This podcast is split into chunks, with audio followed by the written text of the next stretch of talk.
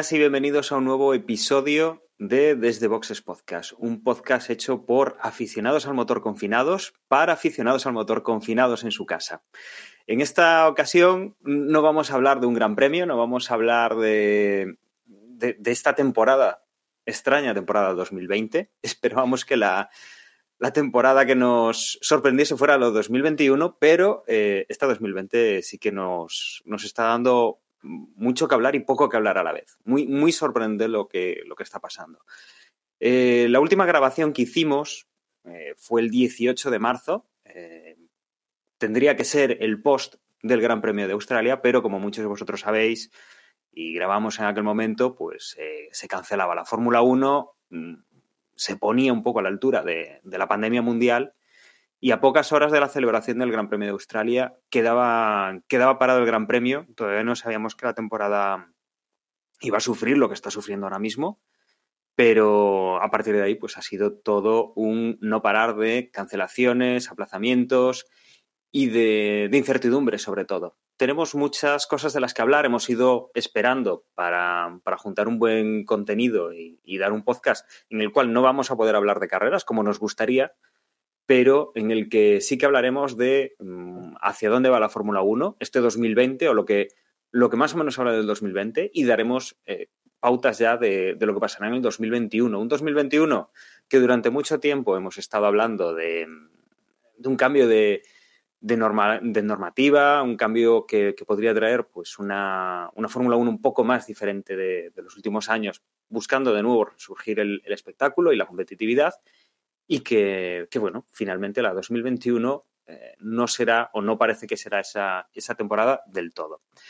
Pero bueno, antes de meternos en faena, voy a presentar a mis compañeros que hoy además eh, estamos haciendo doble innovación. Por un lado, estamos probando el chat con vídeo a nivel interno y además, y para, para algunos eh, madrugadores que tenemos ya pendientes de, del canal de Telegram, como hemos anunciado, que estamos transmitiendo en directo a través de Twitch, solo por voz, pero transmitiendo en directo. Para um, conmigo, para estas dos innovaciones, tengo a mis compañeros, tengo a Emanuel. Muy buenos días, Emanuel. Hola Dani, hola a todos. Aquí estamos de vuelta para poner en situación a todo el mundo y sobre todo comentar la noticia que nos un poco nos ha forzado a grabar, que es bastante importante que ha surgido esta semana. Bueno, una, una noticia, por, por, decirlo atómicamente, una noticia. Pero bueno, aquí hay tres noticias, tres, tres noticiones, bastante gente involucrada y que, que, ha dado un poco el pistoletazo para grabar este, este podcast, como bien dices. Hoy Emma tiene bastante trabajo, tiene la vista aparte en el podcast, pues es en, en ese directo y, y está va a tener una labor importante durante toda la realización del podcast. Tenemos también a Juan. Muy buenas, Juan, ¿cómo estamos? Confinados, sí.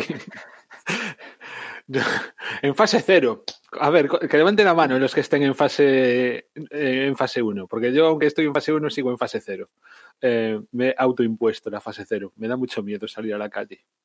Bueno, creo, creo que, que, esta pandemia ha cambiado muchas, muchas cosas de las que valoramos y, y, y algunas conductas. Desde luego, el, el, salir a la calle, aunque puedas, mmm, ahora es un poquito más. Eh, no voy a decir aterrador, pero, pero bueno, sí que... Yo es que veo a la gente y la veo de un inconsciente que flipo. Y entonces, pues digo, nada, a las 6 de la mañana a caminar y, y listo. Uh -huh. Y en otra parte de la península tenemos a José. Eh, muy buenas, José, ¿qué tal? Muy buenas, pues nada, también confinado en casa. Aquí estamos en fase cero, pero como yo vivo a 10 o 12 kilómetros del bar más cercano, tampoco me merece la pena coger coche para ir a, a, un bar que seguramente esté cerrado. Así que aquí en casita y saliendo solo para trabajar y para hacer la compra. Bueno, coger el coche sobre todo si te arranca. ¿Mm? No, no, sí, ahora... arranca, arranca. Arranca, arranca Mucho... porque lo muevo para ir a trabajar, pero vamos que... Muchos oyentes, les, muchos oyentes les habrá pasado que aparte de estar confinados, las baterías de los coches han tenido, han tenido bastantes problemas y puedo dar fe porque a mí me ha coincidido también. No, no por estar parado, sino porque ya tenía 10 años y le tocaba morir. Pero justo le ha tocado morir ahora. Pero bueno. Pues aquí empezamos. Un Desde Boxes especial eh, con, con ese streaming, con esta temporada que no es temporada y con... Vamos a empezar por la noticia. La noticia saltaba el otro día empezando por uno de esos tres actores, tres fichas que se han movido esta semana. El primer actor ha sido Sebastián Vettel. Sebastián Vettel que nos sorprende eh, un comunicado de Ferrari conforme no renueva a final de 2020 para, para los próximos años con, con, la escudería italiana. Algo que, bueno, eh, yo creo que no he visto nada de, de qué es lo que va a hacer, pero desde luego sorprende. Y nos queda un asiento libre Ferrari. Y claro, los candidatos empiezan a, a saltar. Obviamente el primer candidato que hablamos y que, que siempre mencionamos en este tipo de, de a ver quién se va para, para esta gran escudería que queda el asiento libre es retomar a Fernando Alonso, porque siempre hemos tenido ese run run y la prensa siempre ha metido que si Fernando Alonso volverá cuando tenga un coche competitivo en el cual poder montarse, y esta era, pues, a priori una de las opciones, pero la sorpresa salta con el rumor de, de Carlos Sainz para, para, el equipo Ferrari y se confirma eh, ese, ese rumor que iba con, con el run eh, durante unos, unas horas, se confirma al día siguiente cuando Dani Ricciardo es confirmado por McLaren como nuevo piloto de la escudería, con lo cual, blanco y en botella, Carlos Sainz fuera, a los pocos minutos yo creo que fue, Ferrari confirmaba el fichaje de, Carlos Sainz por, por, la escudería italiana. Desde luego un baile de pilotos, un movimiento de fichas que, que bueno, en España nos, nos ilusiona bastante porque, eh, bueno, pues obviamente no tenemos a Carlos Sainz como, como primero del equipo, desde luego, Charles Leclerc es un gran piloto y, y un primer espada impecable para, para, el equipo Ferrari, pero desde luego tener ahí a, Carlos con un coche que, que, le va a permitir seguramente disputar muchos más podiums y seguramente ganar alguna carrera eh, durante los próximos años, desde luego eh, es una situación ilusionante. Emma, eh, ¿tenemos algún detalle que sea interesante. Por ejemplo, lo, no, no, he visto, por ejemplo, los, las duraciones de los contratos. Mm. A ver, de, primeras, es que todo esto ha sucedido sin empezar la temporada. Con lo cual, cuando empiece la temporada, si es que empieza, va a dar situaciones realmente extrañas porque, por ejemplo, Vettel con Ferrari, pues no es que acaben amistosamente hablando. Es cierto, es cierto que el comunicado no se lanzan cuchilladas de por sí, pero bueno, tampoco es que acaben de la mejor de las maneras. Después también Ricardo con Renault tampoco es que acaben de la mejor de las maneras y en el comunicado de Renault sí que Abiteboul ha lanzado alguna pollita y estos son tienen que correr, mientras que en el caso de Sainz todo han sido buenas palabras tanto Sainz con McLaren como McLaren con, con Sainz, ¿no? Y, y aún tenemos una temporada por disputar, con lo cual imaginemos eh, todas las órdenes de equipo y tal que se puedan dar que involucren a Vettel, Ricardo, Sainz, pues imaginaos que ya saltan por los aires, sobre todo en el caso de Vettel o Ricardo, mmm, se la pueden pasar por el arco del triunfo directamente porque no van a estar en los respectivos el año a seguir, o sea que podemos tener aquí fuego todos los días, ¿no? Y después también que no haya empezado la temporada, igual hubiera podido cambiar los movimientos de, de, estos fichajes, ¿no? Porque, claro, mmm, imaginemos que empieza la temporada y de repente, ya sé que es mucho imaginar, pero que Vettel gana cuatro carreras seguidas, pues claro, igual lo hubieran renovado, que yo me inclinaba a pensar que después lo comentaremos, que como el reglamento se va a continuar en 2022, que todo indica que cierta continuación al próximo año, pues que lo iban a renovar, al final pues se ve que no, pero todo esto de del movimiento, pues de que no haya empezado la temporada, pues ha provocado, que eso no, que, que se produzca este baile de, de casillas, ya aún nos queda el, el, el asiento libre en, en Renault. Como digo en, En el caso de, de Ferrari, pues han movido rápido. Mm, han prescindido, bueno, prescindido, no han llegado a un acuerdo por el comunicado. Entendemos que no han llegado a un acuerdo, pero bueno, imagino que, que Ferrari quería firmar a Vettel por un año, él quería dos, Ferrari quería que cobrara menos dinero y él igual quería no cobrar tanto dinero, no llegar a un acuerdo y, yo ahora mismo con Vettel me inclino más a su retirada más que, que su presencia en, en otro equipo. Eh, después, su sustituto, Carlos Sainz, me parece. A ver, yo cuando. La verdad es que me sonaba imposible cuando en diciembre así algún diario deportivo aquí en España, el marca y tal, decían, bueno, Sainz suena para Ferrari y tal. Yo lo veía en plan, pues la típica historieta que sale en el marca y tal, ¿no? Patriótica y tal, y lo veía un poco como imposible, pero al final, pues mira, se, se ha hecho realidad el, fichaje no se ha gestado sin lugar a dudas en esta última semana, sino que seguramente se, llevan hablando en este periodo de confinamiento para arriba y para abajo.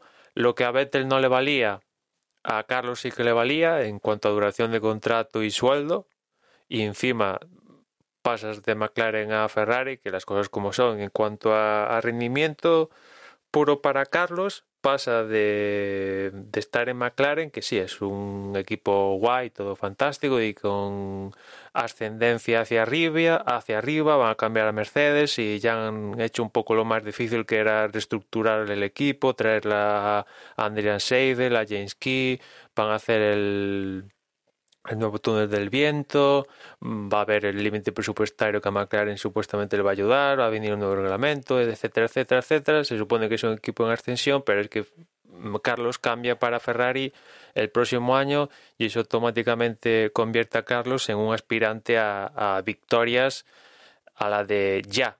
Ya directamente el próximo año Carlos va a tener oportunidad de luchar por victorias y eso implica eh, luchar por el campeonato o sea, esto es, vamos a tener que hacernos la idea que Carlos el próximo año ya va a estar en disposición de luchar por el campeonato, a las cosas, a la mínimo que las cosas vayan como se supone que deben ir estando en, Ferrari.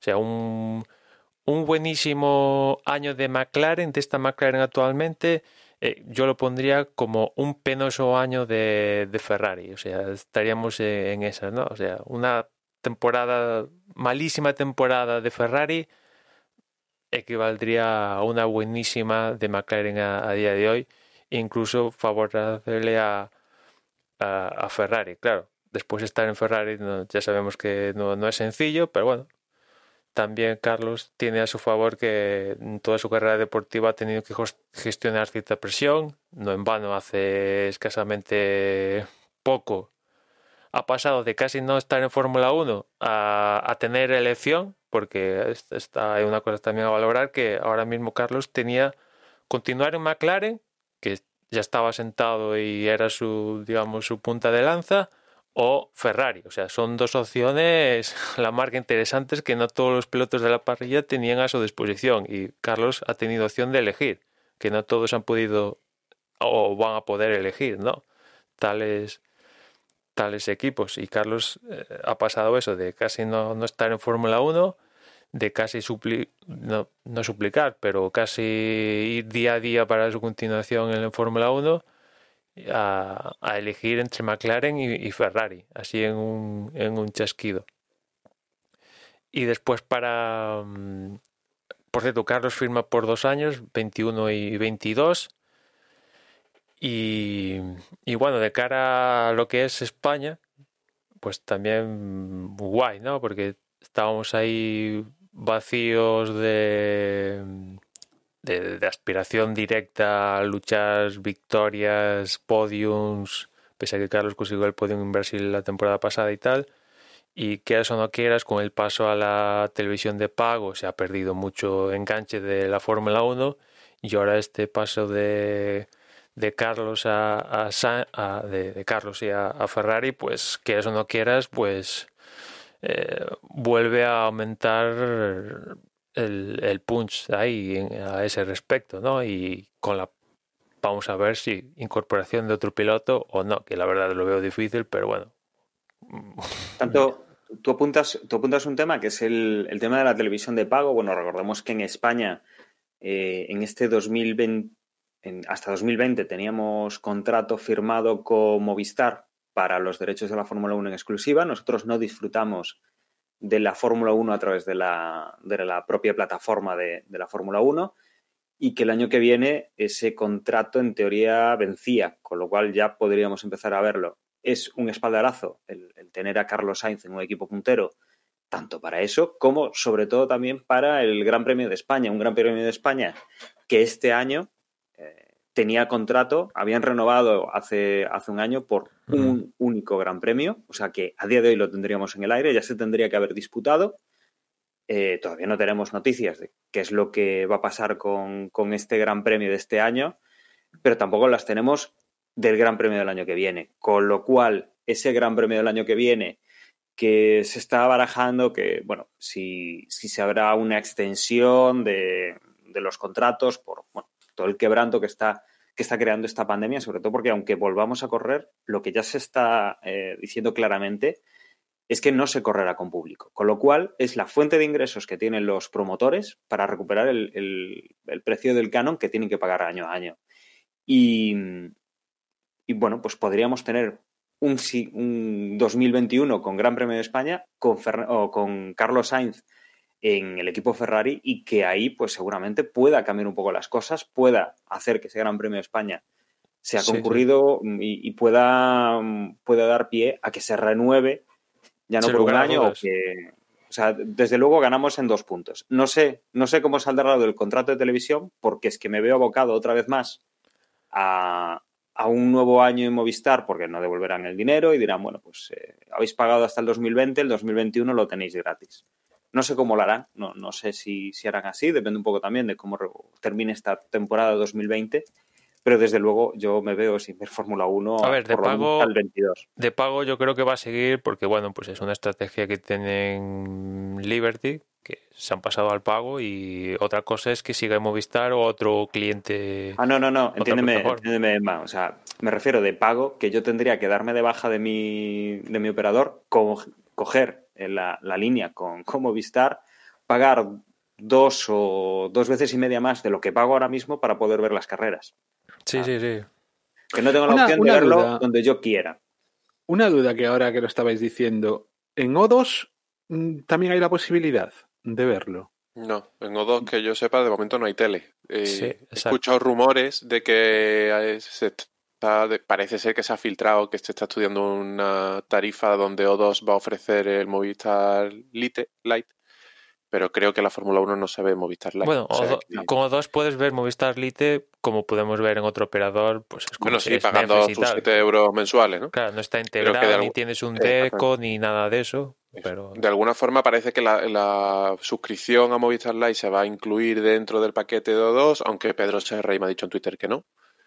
Eh, pero claro, eh, independientemente de a lo que a nosotros nos interesa, que es la Fórmula 1, ahí creo que no. Claro, la historia cambiaría si en este paquete de Movistar Lite pues incluyeran el canal de Fórmula 1, que de momento esto no, no pasa, pero bueno, eh, o sea, hay otros actores de pago como puede ser Dazón y tal, que viendo este movimiento de Carlos pueden aflojar la billetera y Dazón ya tienen a MotoGP, o sea que cerrarían sí. un poco el paquete motor, les vendría bien. Y ahora con este punch de Carlos Sainz, y que eso no quieras, va a subir la atención eh, a la categoría, pues se pueden unir pueden apostar más fuertemente de lo que supuestamente iban a apostar, ¿no?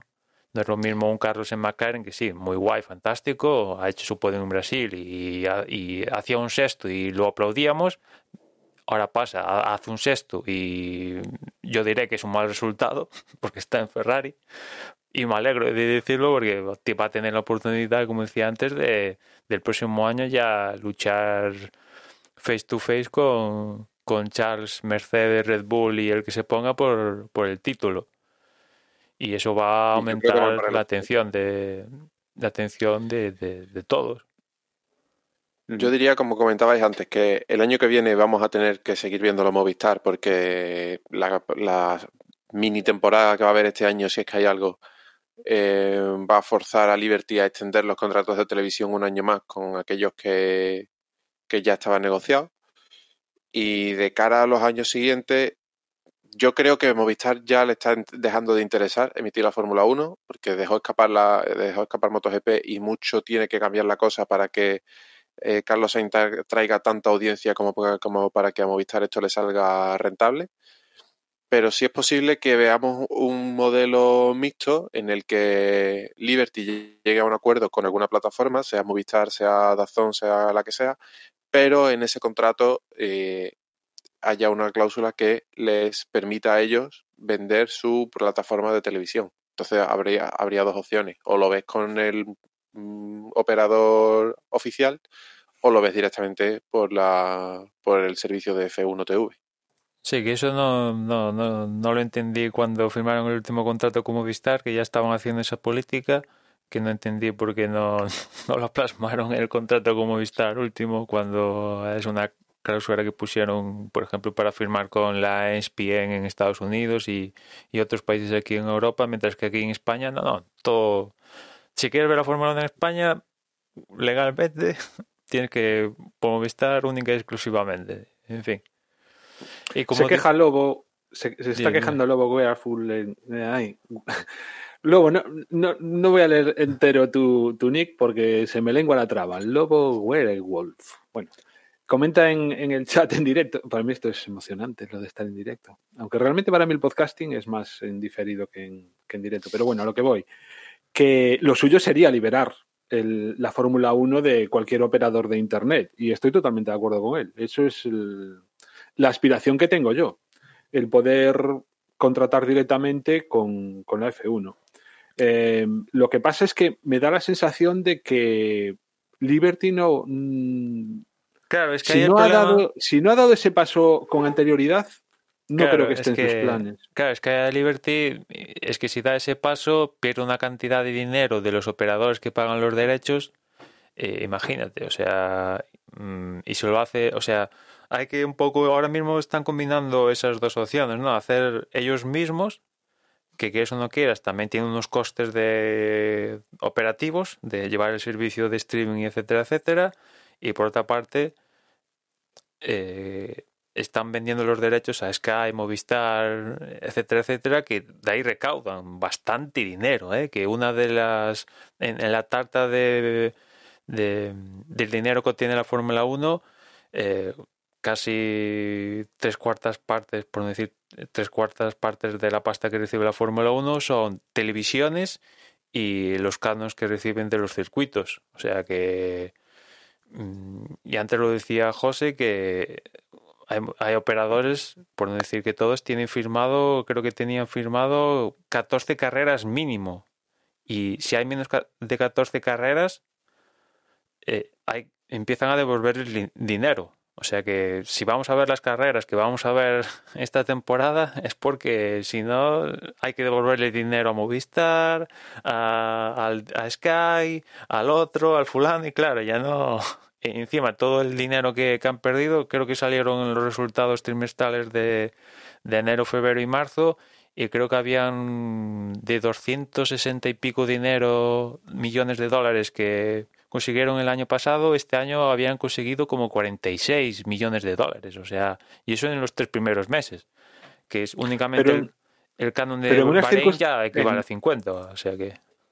Emma, pero en unas circunstancias tan especiales, eh, la, o sea, yo me, me imagino, no lo sé, porque no me lo he leído para nada, pero no me extrañaría en absoluto que la letra pequeña de esos contratos eh, haga excepciones y estemos en una de esas claras excepciones. Es que claro, ahí... Yo, ente claro, yo entendería es que... que... En, en, estas circunstancias que no haya ni vencedores ni vencidos, es decir, son Sí. causas de fuerza mayor y no creo que haya que Sí, pagar por ninguno de los lados. Seguro, seguro que debe haber, pero un seguro en una cláusula que diga que hay una pandemia y se para todo hasta ese límite, solo lo he visto en Wimbledon y ya para.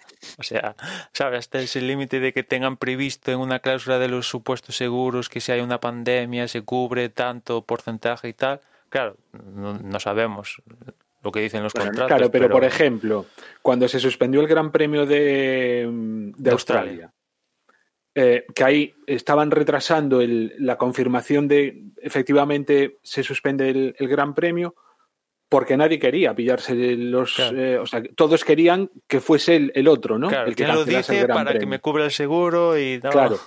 Entonces, no sé en qué quedaría la cosa, pero me imagino que ahí, pues, lo, lo que decía antes, ni vencedores ni vencidos.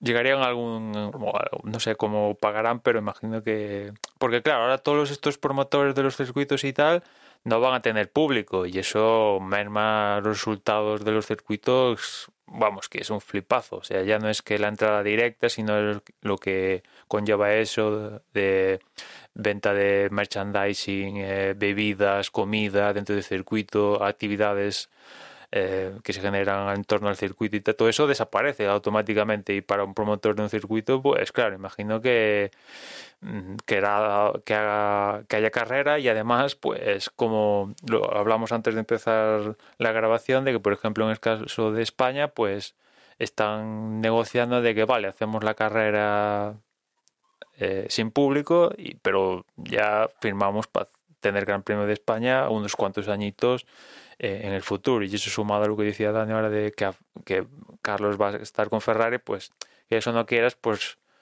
digamos que sería extraño que un piloto titular de Ferrari no tenga el Gran Premio en casa. O sea, pero bueno, también no hemos tenido Gran Premio de Alemania y anda que no hay alemanes en la parrilla. O sea, tampoco tal, pero sí que sería un poco extraño.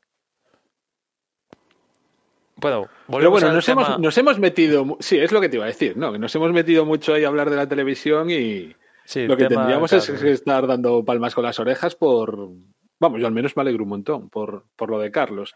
Y, o sea, lo primero que pensé cuando saltó la noticia fue eh, en 2018, ¿no? No sé si os acordáis, cuando estaba la cosa complicadísima el seguir en Renault y no estaba todavía nada claro el, el futuro de, de Carlos en la Fórmula 1.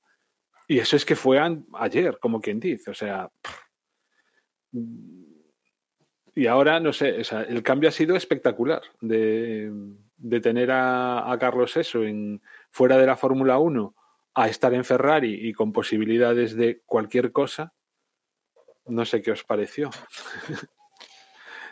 Yo ayer estaba pensando en la indirectamente la de puertas que le está abriendo Vettel a, a Carlos, porque de una forma o de otra, en la También, salida ¿eh? de Vettel, la, la salida de. Vettel de Red Bull, sí, la salida de Vettel de Red Bull acaba con Carlos en em, En Toro Rosso. o sea, acaba con, perdona, acaba con Verstappen en, en Red Bull y hace que también esa, esa, No, esa- no, no, no. pero por, Eh, por con Kvyat por medio, ¿vale? Pero creo que el, el movimiento de salida Vettel de se- Vettel Vettel se va a Ferrari, suben a Kvyat a Red Bull y eso, Eso abre un hueco en y Toro eso era un hueco en. Toro Rosso para, para Carlos. Y, y posteriormente esa, ese movimiento que de Kvyat sale mal y acaban subiendo a Verstappen es el detonante para que Carlos acabe saliendo también de Toro Rosso. Em, y de ahí, bueno, vale, va Renault y de Renault a McLaren, un poco siguiendo los pasos de Alonso, y ahora Vettel se va y le abre la puerta en, en Ferrari. No sé, es un poco. Es una historia muy rocambolesca porque va, me, me- no sé, me da la impresión de que va vinculada a la carrera de Vettel y de otra forma también va vinculada a la carrera de Alonso, porque también la salida de la retirada de Alonso le, le abre la puerta a McLaren de una forma o de otra. Entonces, no sé, eh, los movimientos estos al final siempre creo que si quisiese vincularlo de otra forma también podría, porque estamos hablando de cuatro o cinco pilotos y cuatro o cinco equipos, entonces siempre los vas a poder vincular de una forma u otra, pero es un Que- poco curioso.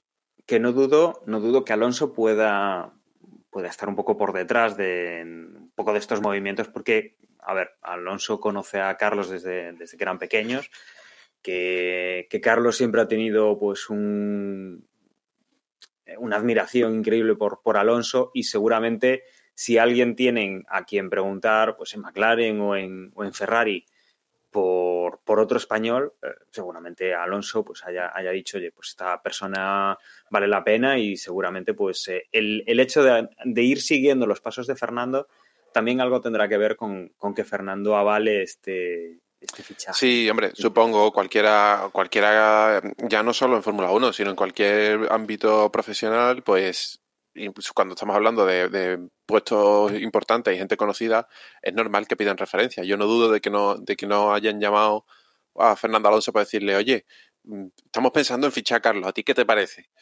Pero no, de ahí a que, a que Alonso haya sido parte involucrada en los movimientos, lo dudo mucho, porque sinceramente, ¿qué gana Fernando Alonso con todo esto?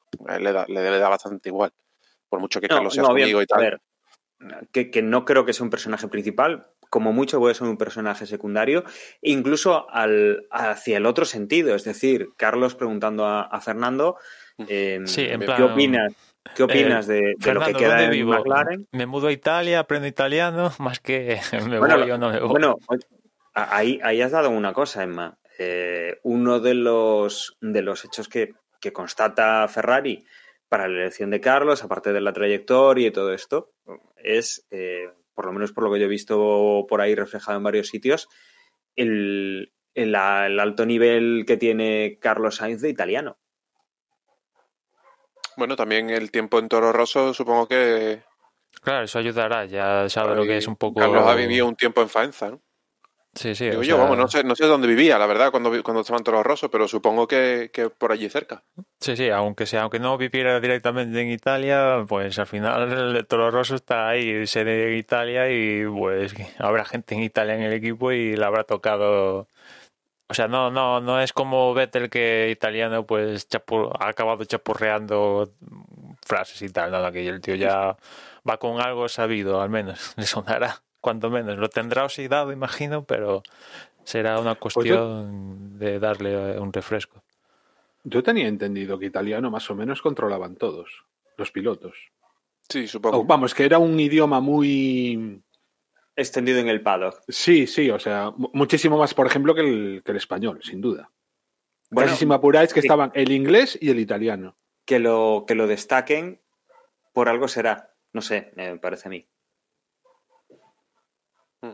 Bueno, quizás luego, el italiano es más potente en, en motos que en Fórmula 1 que domina más el inglés que después, dependiendo la estrella de turno, pues se potencia más uno u, u otro, ¿no? Sí, puede ser. El caso es que, mm, bueno, eh, con esto de Carlos en Ferrari, yo imagino que, mm, claro, aquí también Ferrari eh, hubiera podido apostar por otro piloto como acompañamiento de para Leclerc y en cambio, pues que eso no quieras, pues fichando a Sainz, Sainz ahora mismo, pues no deja de ser, va a ser un un rival del propio Leclerc, ¿no? Porque yo imagino que Carlos no sería tan burro como para que en el contrato firmara una cláusula donde implique mmm, ser segundo, vamos, yo, o sea, si antes de eso prefiero quedarme en McLaren, sinceramente, o sea, entiendo que de partida empezará con un perfil bajito y tal, pero con nada de eso firmado en el contrato y que después eh, la pista dicte sentencia, pero Ferrari hubiera podido apostar por otro piloto directamente de acompañamiento a Leclerc, un Leclerc que al principio de año lo firmaron hasta finales de 2024, que ya sabemos que es su punta de lanza, y en cambio han decidido irse a, a, un, Carlos, o sea que por ahí también le aplaudo la, la estrategia a Ferrari, dos pilotos jóvenes, Carlos tiene 25 y Leclerc aún tiene menos de 25 no sé, acostumbrado a los últimos movimientos de Ferrari con masas, Raikkones, eh, etcétera, etcétera, pues me parece que, que no, no voy a decir arriesgarse porque la elección de Carlos yo creo que no es para nada arriesgada, pero al menos pues hace años yo sería capaz que repescaran a Raikkonen, ¿sabes? O sea, y me alegro de que, pues mira, pues han, han preferido Debe... algo de futuro porque Carlos lo firmó en dos años, sí, pero la intención, al igual que tenía McLaren de continuar en McLaren con Carlos, era pues tener tanto a Leclerc como a Carlos 5, 6, 7 años como mínimo.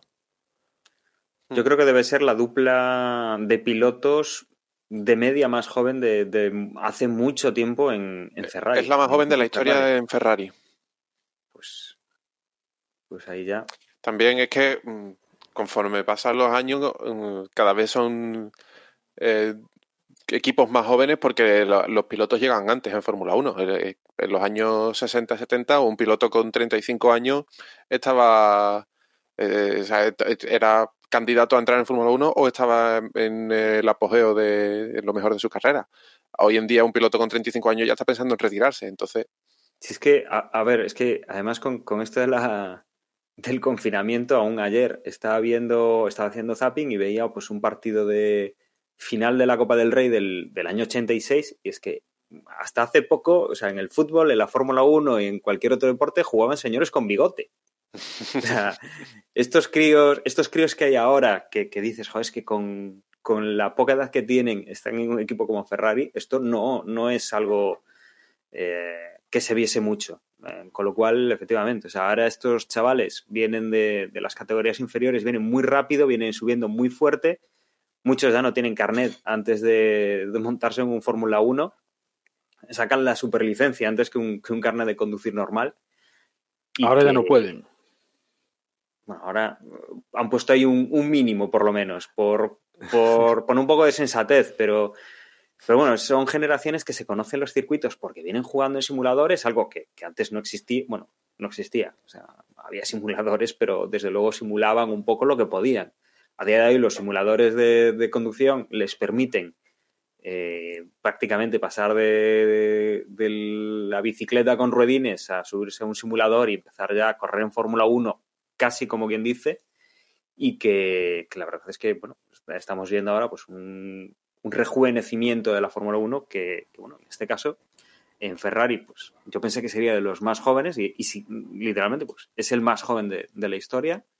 Ahí está, ¿no? Y vamos a ver, pues podemos ver durante mucho tiempo esto, estas rivalidades y ver un poco hasta dónde pulsan los límites de la Fórmula 1, porque yo creo que, esta temporada 2021, con estas plantillas jóvenes y con, estos pilotos con mucha ambición, con una ambición renovada además, porque ya no estamos hablando de un Vettel que ya ha ganado pues, eh, sus X títulos mundiales, un, un Hamilton que está prácticamente a, a punto de llegar a esa edad en la cual diríamos, pues está para retirarse y además con unos objetivos cumplidos muy claros. O sea, le falta superar récords, pero lo que tenía que ganar lo ha ganado todo.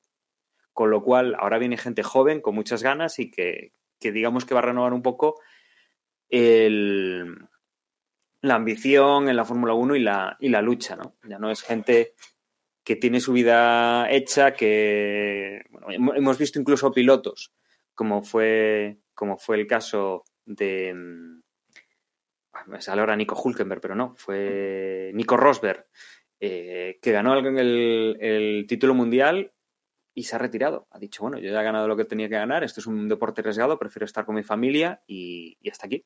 Bueno, pues tenemos gente que, va a ir con, muchas ganas y desde luego eh, el enfrentamiento entre compañeros de equipos de Leclerc y Carlos Sainz, desde luego en el 2021 va a ser algo que, que vamos a estar muy pendientes. Y luego, pues, Es que además, Dani, eh, no solo es que sean jóvenes, o sea, que sí que lo son, pero ya tienen bastante experiencia, tienen mucha experiencia porque han empezado también bastante temprano. Y creo recordar que Carlos Sainz va ya por 100 grandes premios, es decir, eso ya, es un buen taco de grandes premios. Con lo cual, mm, está viendo, o sea, no es una renovación de unos por otros directamente, sino que, bueno, se, se, mantiene esa experiencia, ¿no? Al menos en su caso. Que gente, gente joven ya está en, digamos, ese punto álgido de, claro, de, la competición para ellos. Carlos va a llegar a Ferrari con seis temporadas ya de Fórmula 1 y habiendo pasado por, por, por tres equipos, ¿no? O sea... Que probablemente también es gracias a eso a lo que está, porque no creo que hubieran hecho otro Leclerc, ¿no? O sea, ya se le jugaron con Leclerc, que un tío que casi era rookie, ¿no? Contratarlo.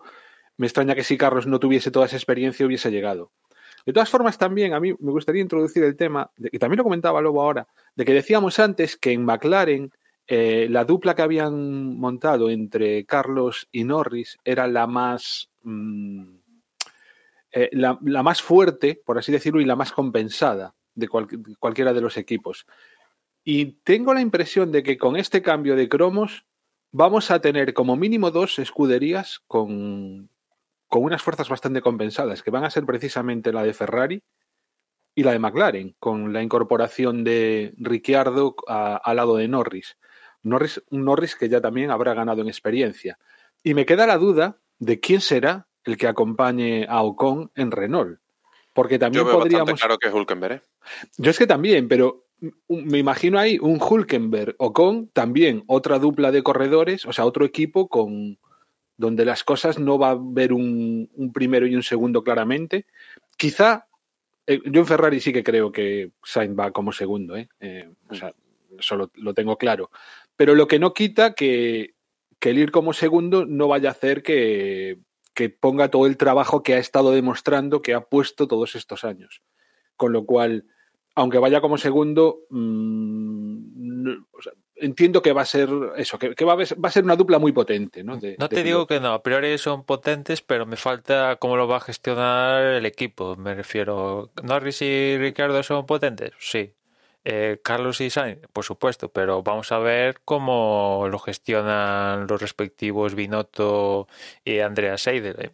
Viendo lo que ha pasado en McLaren con Carlos y Norris, de momento creo que lo han gestionado bien, han Muy tenido bien. algún gran premio así que se han cruzado los dos, tal, más o menos no han tenido ningún toque en, en, pista ni nada, y en cambio en Ferrari, Leclerc y Vettel pues han tenido varios toques, di, dimes y diretes, vamos a ver este año, sabiendo que Vettel se va, cómo, qué pasa, y ahora vamos a ver con Carlos y, Bet y, y Charles cómo lo gestiona Binotto, si es que sigue Binotto todo este asunto, ¿no? Porque claro, como dice Juan, de primeras Carlos pues entrará como en su momento entró Leclerc perfil bajo, venga, Leclerc pues ya sabe lo que está el equipo y tal, pero imagino que Carlos le va a querer pisar la cabeza a Charles en cuanto pueda, o sea, y eso quieras o no quieras va a conllevar conflicto porque en Ferrari tanto uno como otro van a tener opciones de lograr podiums, victorias y no es lo mismo que lograr un séptimo un octavo como sucedía con Carlos y Norris hace esta temporada o la anterior. O sea, ya estamos aquí por tocar trofeo. Y claro, ahí ya va a entrar más en conflicto y vamos a ver los el equipo como cómo dispone y tal, ¿no? O sea, y encima es Ferrari, que todo se sobre, se dimensia todo esto. O sea, Leclerc mira mal a Carlos y ya titular, enfrentados. Eh, pero, o viceversa. Enfrentados. Pero no va a ser lo mismo, ¿eh, Enma? O sea, mmm, también una cosa que ha demostrado Carlos es que es disciplinado. Es un corredor de equipo. En el sentido de que siempre ha acatado las normas que le han puesto, por muy. Si no te digo que no, pero lo hemos eso lo hemos visto estando del sexto para abajo. Ahora vamos a verlo estando de primero al cuarto. O sea, todo lo que hemos visto de Carlos es de sexto para abajo, que es muy bien, fantástico. No, yo, no, yo, no me, yo, no, me, imagino, no me imagino a Carlos en, por ejemplo, haciendo las veteladas del año pasado. Yo tampoco. De que le den una orden de equipo verlo. y que directamente y que directamente se la salte. De hecho, no lo hacía ni Leclerc. Bueno, Cuando... también, también hay que decir una cosa, o sea, Vettel lleva los grandes, o sea, los, los títulos que lleva y, y, Carlos llega ahí para intentar conseguir por lo menos algo.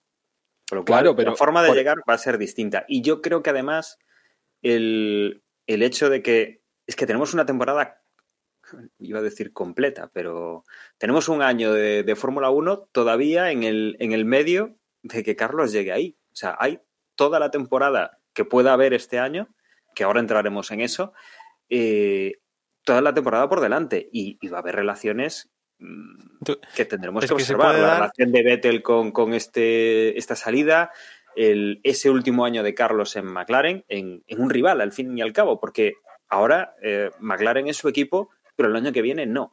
Entonces, eh, ¿cómo lo van a gestionar en el equipo? Porque además Carlos va a querer este año compensar el, el, el fichaje el año que viene y, y decir, a ver, me habéis fichado en Ferrari y voy a demostrar que este año lo voy a, lo voy a hacer igual de bien que lo he hecho hasta ahora, justificando este fichaje. Pero también tiene la parte de eh, cómo lo van a tratar en McLaren ahora que, eh, sí, entre comillas, es su piloto, su primer piloto, pero claro, tienen que apoyar al que el año que viene va a estar ahí, no al que el año que viene no va a estar aquí y que va a estar en un equipo, en un equipo que va a ser competencia. Con lo cual, bueno, o sea, hay muchas cosas que ver para y vuelvo a repetirlo de completa, pero una temporada completa que tenemos por delante completa lo que nos dejen, claro. O sea, yo creo que este 2020 va a ser muy interesante de cara a ese 2021 con, con este cambio de cromos eh, tan importante. No sé si quedará algún cambio de cromos más, algún anuncio sorpresa, algún, no sé, Hamilton se retira en 2020 y, viene otra persona para, para Mercedes o, o, algo similar, pero, pero desde luego eh, a día de hoy me, me, parece muy complicado superar eh, la importancia de este cambio de cromos en concreto. Y es más, Yo, respecto a eso, perdona. No, di, di, di José, di. Eh, creo que el hecho, el timing del anuncio de los fichajes de este año eh, deja una situación un poco compleja o posiblemente compleja para, tanto para Ferrari como para McLaren para las carreras que, que vienen este año. Para Ferrari un poco menos, porque tengo claro que en, una, en un encontronazo en pista entre Leclerc y Vettel, eh, Ferrari ya el año pasado se decantó por Leclerc y este año no va a tener duda. Y si, y si Vettel se enfada, pues que se enfade. Quiero decir, no le deben, no, aquí no les, no les, importa salir a las malas o romper esa relación eh, por las malas. Eh, en el caso de McLaren, creo que aquí Carlos va a tener que entender de que eh, llegado el caso en el que el equipo tenga que decidir entre él y Norris, que se decanten por Norris, porque realmente eh, a día de hoy Carlos es el que más puntos ha sumado para el equipo, pero la realidad es que el que se queda es Norris. Entonces, eh, es, un, es un potencial peligro, tanto para Carlos como para el equipo, de que esa relación termine mal, que realmente eso va a dar un poco igual. Aquí al final es un, es un deporte y es un trabajo y lo que les importa es el dinero, evidentemente, ¿no? Pero eh, ahora mismo tienen una relación muy buena, McLaren con, con Carlos Sainz y, entiendo que por todas las partes la quiere mantener así. Y, y, el equipo va a tener que saber gestionarlo y Carlos va a tener que saber entender que el equipo, mm, llegado el caso, no se va a decidir por él. El año que viene en Ferrari ya será otra cosa. Creo que todo el mundo ve claro que, que va como segundo piloto y, y cuando tengan que dar preferencia se la dan a Leclerc. Pero ese, esa circunstancia en McLaren creo que puede ser un poco peligrosa durante esta mini temporada. Desde luego es que se nos avecina y, y si queréis nos metemos ya directamente en eso. Una temporada 2020 complicada. Pero, complicada espera, en cuanto espera, a carreras. Espera, simplemente lo de, lo de Renault. ¿Cómo lo Venga. veis? Pero para, acá nos quedan puntos. O sea, con Vettel únicamente hemos dicho que no va a continuar en Ferrari, pero ¿va a continuar en la Fórmula 1? Mm, Yo creo que para el año que viene lo tiene muy difícil. Porque qué asiento, a ver, si se queda, si, si McLaren no renueva botas, o Botas decide retirarse, o alguna cosa así, o Hamilton decide retirarse, que ya te digo yo que este año no va a ser, porque, porque Hamilton quiere, quiere batir el récord de, de Schumacher. Eh, ¿Qué asiento bueno. se le queda a Vettel? Porque el de Renault no es realista. O sea, Vettel en Renault no pinta nada. Yo, yo pensaba, o sea, en plan tal, o sea, no, ¿eh? No va a ser, pero Alfa Romeo.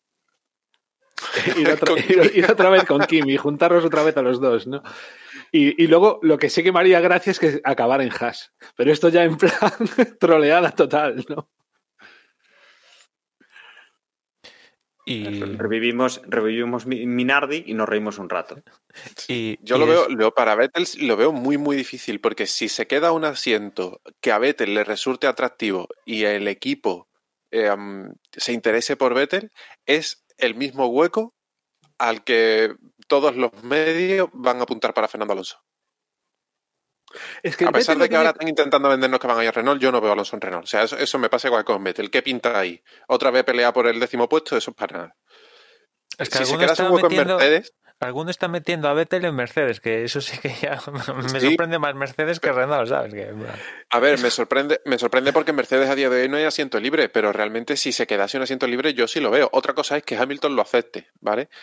Pero, pero sería posible, ¿por qué no? O sea, es un, es un coche que le, que le, da opciones de pelear por el título. Eh, me pega que Vettel quiera apostar a ese hueco, pero es el mismo hueco al que va a apostar Fernando Alonso.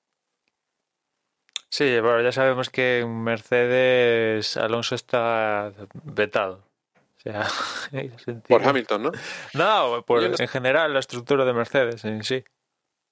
No sé, pues no, no, sé por qué, la verdad. Yo creo que Hamilton a día de hoy le parecería bien, ¿eh? Y por el resto, no sé, por Toto Wolf no creo que haya dudas. Y por los que haya detrás, que no sé quiénes son, no sé qué problema pueden tener con Alonso. No, porque de lo que derivó de, de McLaren de 2007 en Mercedes, pues hay, hay cenizas hay extrañas que no. Pues me parece, me parece mucho. Hombre, ya han tenido la opción de fichar a Alonso, han tenido en varias, con, la última con la salida de Rosberg de ficharlo y no, no, no lo han completado. O sea que Sí, pero en ese momento yo no sé siquiera si Alonso intentó eso, porque Alonso bueno, estaba centrado en el ¿Tienes alguna duda que no lo ha intentado? No lo sé, no lo sé, no lo sé, pero, Si pero bueno, en ese hablando de- momento el proyecto de McLaren estaba muy vivo y bueno, yo qué sé, Vivo, o sea, ostras, Alonso si nació muerto, eso estaba más Sí, muerto nació muerto, cuando se fue Rosberg que me acuerdo. cago en todo. nació muerto, pero no sé, esa, esa apuesta de Alonso por McLaren creo que al final Alonso es un tío muy, muy, muy emocional en esas cosas y cuando mm, se compromete con alguien luego no quiere romper esa relación. Con- bueno, con alguien, con algo, en este caso con un equipo, ¿no? Eh, si, si realmente en la estructura de Mercedes hay ascuas por la, por la relación entre Alonso y McLaren en 2007, me parece que tienen un baúl de los rencores muy grande, porque, porque ahí el problema fue Ron Dennis, o sea, no fue, mal, no fue Mercedes. Yo creo que yo sepa, Alonso con el motor estaba contento. El problema era con la estructura del equipo y de ese equipo ya no queda nadie. De hecho, es que ni es, ni es el mismo equipo. O sea, este, este Mercedes es, el, es Brown GP, no es, no es McLaren. Pero, o sea, es que es muy. O sea, antes a Mercedes, claramente, el, el que entraría en Mercedes, al menos en mi opinión, es Ocon. Yo eso lo tengo bastante claro. Entonces, es Sí, más, teniendo, teniendo un piloto top, lo que quieres es hacer crecer otro piloto top. claro, en cuanto haya un asiento libre en, en Mercedes, el que va a ir es Ocon. Que va, que va. Yo tengo claro que con su vida en Mercedes murió en el momento que decidió salirse y, y fichar por Renault. Yo creo que en el momento que haya un hueco libre en Mercedes, el sustituto claro es George Russell. Pero clarísimo, vamos. También, también. Es que, claro, sí, o sea. De hecho, es que Vettel lo tiene muy complicado. Vettel lo tiene tan complicado como, como lo llegó a tener Alonso, en el sentido de que, claro, estás a un nivel que lo único que te Claro. sirve es ser el número uno. Bueno, eso también lo veíamos Y con pelear- Massa en el momento, bueno, también comparar con Massa, pero Massa dejó Ferrari y decíamos, ¿dónde va a ir Massa si deja Ferrari? Bueno, pues al final No, fue pero, Williams. no, pero es que. No, es que yo no, no, no, asemejo es que es, caso de Raikkonen. O Raikkonen, Claro, mira, justo. Raikkonen deja Justo, Ferrari y se fue no, a Alfa es- Romeo, tampoco va. su aspiración es seguir corriendo en la Fórmula 1 y punto. El Vettel, yo entiendo que por su pasado y por todo lo que tiene y toda la pasta que habrá conseguido y, y los retos como persona que se pueda plantear o como deportista que se pueda plantear, es estar arriba de todo, no correr por correr. Y a día de hoy, a Vettel, lo mismo que a Fernando Alonso, sí que, o sea, posibilidades reales de volver a la, a Fórmula Bull, 1 que bueno, serían Red Bull por también ha correr. dicho que nada hay. No, pero es que Red Bull le ha dicho que no. La única escapatoria que podría llegar a tener Vettel era Red Bull, en plan equipo puntero. Y no. Entonces, yo es que además, sinceramente, no quiero ni que vuelva Alonso y tampoco quiero que. O sea, y Vettel estoy encantado de que se pire. Porque es que hay No, que yo- pasar yo- página. Estoy Y- completamente de acuerdo contigo. Sí, Yo sí. creo que, que, eh, si Alonso volviese a la Fórmula 1 sería un error porque veo muy difícil que vaya a conseguir un tercer campeonato, ni volviendo a Ferrari o, o Mercedes. Ahora vamos a que- eso, ahora vamos a eso, que, Bueno, pues vale, no me quiero adelantar los acontecimientos. Y sinceramente, ahora- Vettel, que Vettel en, en Fórmula 1 ya no me aporta nada. O sea, no, mm, si, se, si se jubila y se va a Fórmula E, por ejemplo, pues me parece bien, porque es que ya hay pilotos eh, jóvenes con más con más eh, futuro, con, con más perspectiva, y, y a la hora de dar espectáculo tampoco, porque Vettel ya nos aburría, y para dar espectáculo ahora tenemos al mongolo de Verstappen. Perdón por la palabra que no quería decir, no lo quiero insultar, quiero decir el irresponsable de Verstappen.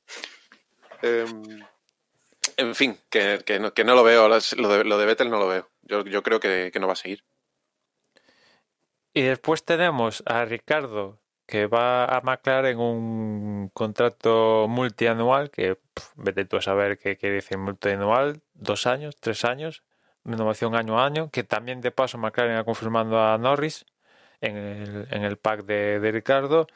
Y aquí el movimiento de Ricardo, pues ya Ricardo en su momento negoció con McLaren hace dos años, se decidió por Renault por la salvajada de billetes que, que le ofrecieron. Eh, eh, Pues es así. Ricardo cuando decidió irse de Red Bull mm, fue a ver quién me da más billetes y salió Renault que hizo una oferta que, si, que ni en Renault daban crédito, que, que le iba a decir Ricardo que sí, eso se comenta, ¿no? Eh, Ricardo se fue a Renault y ahora mismo Ricardo pues ha pasado de, de, Renault y se va perdiendo dinero a McLaren, que eso también es una confirmación que el proyecto de McLaren es ascendente, ¿no?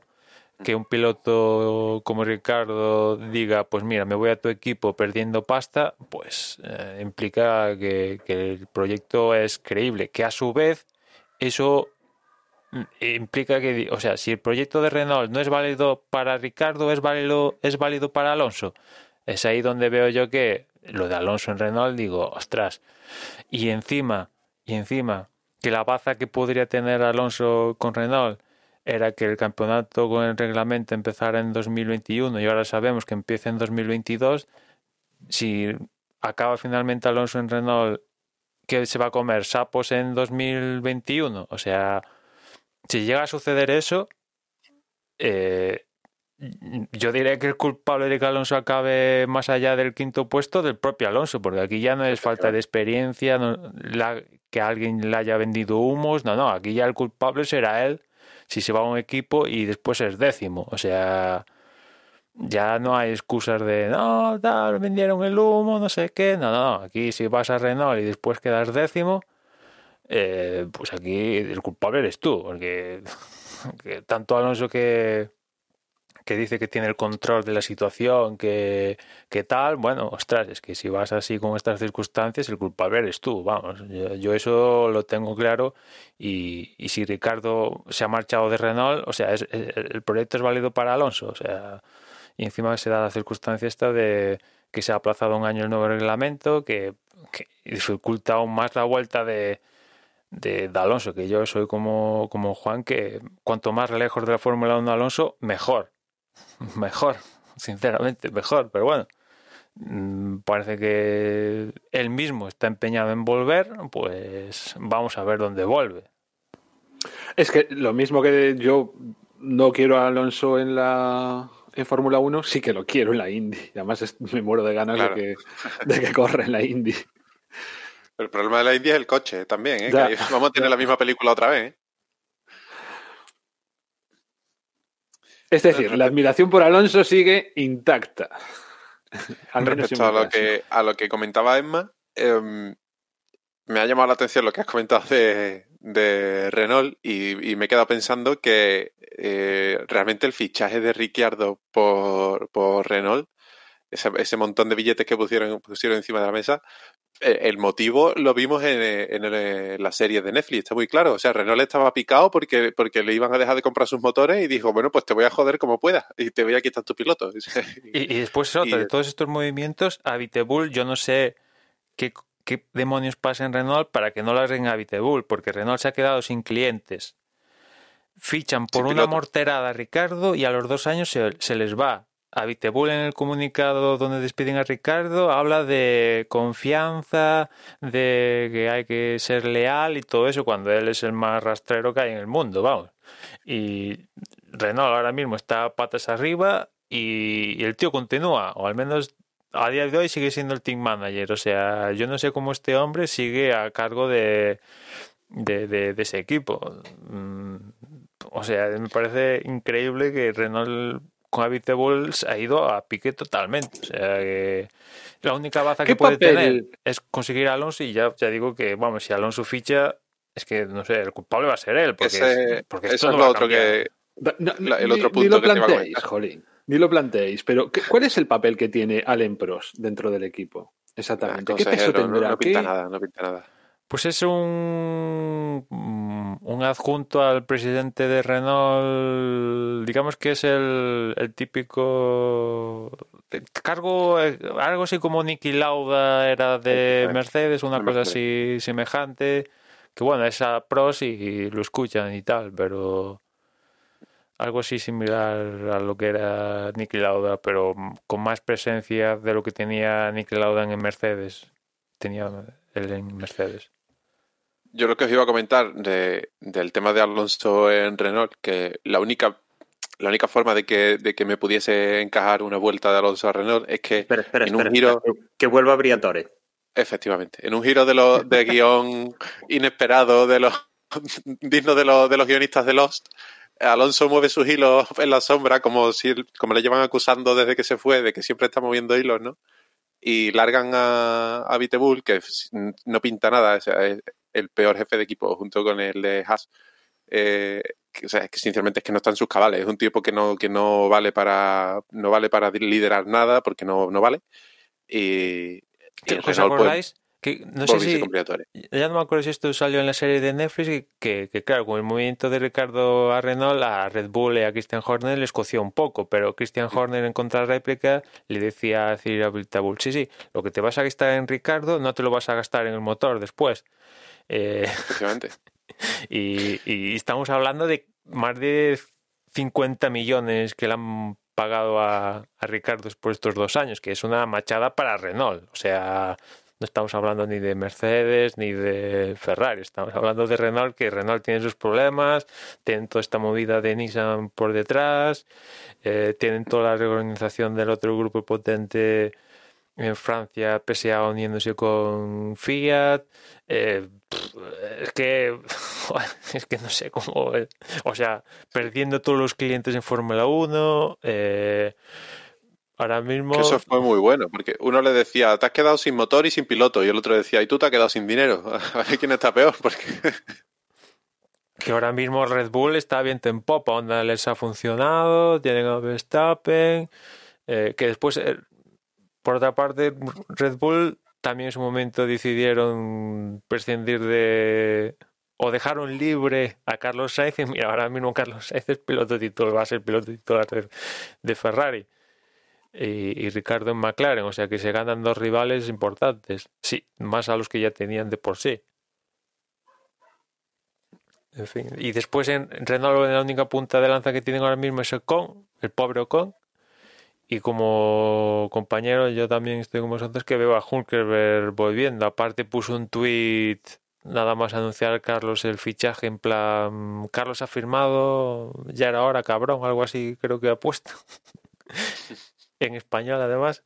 Y vamos, es que yo no, no sé, no veo a Vettel ni a Alonso por lo que he comentado antes, ni, ni casi nadie más. Pero Deben de tener, o sea, lo de, lo de cabrón imagino que es porque guardan buenas relaciones todavía, mm. Carlos Sainz y él. Carlos Sainz es una cosa que mm, allá por donde va, va, dejando amigos, ¿eh? O sea, quiero decir, no hay... Bueno, quizá precisamente a lo mejor con Avitebull y, y, con, y con Red Bull, sus cosillas, pero quiero decir, en lo que son compañeros de equipo, Mm, debe de ser un tipo apreciado, ¿no? Con, por el resto, porque eso, o sea, Hulkenberg bromas, con Norris pues ya sabemos. Esa es otra. Después el dúo cómico ahora va a ser Ricardo Norris, que ya estando en uno en Renault y otro en McLaren, ya tenían de las suyas en alguna rueda de prensa, pues imagínate ahora. Imagínate ahora lo que puede ser aquello.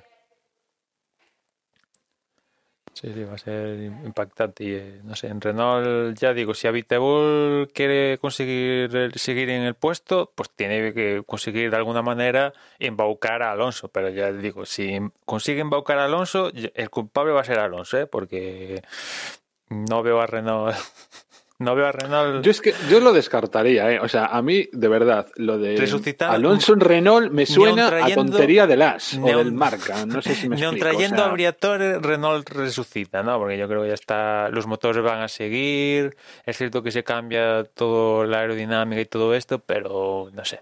Yo creo que al final tampoco es que vaya a cambiar radicalmente con el nuevo reglamento el status quo de, de la parrilla. O sea, no vamos a ver algo que no sea un Red no Bull. Subestime, no subestimes la capacidad de hacer magia de Briatore, que es similar a la de Brown. ¿eh?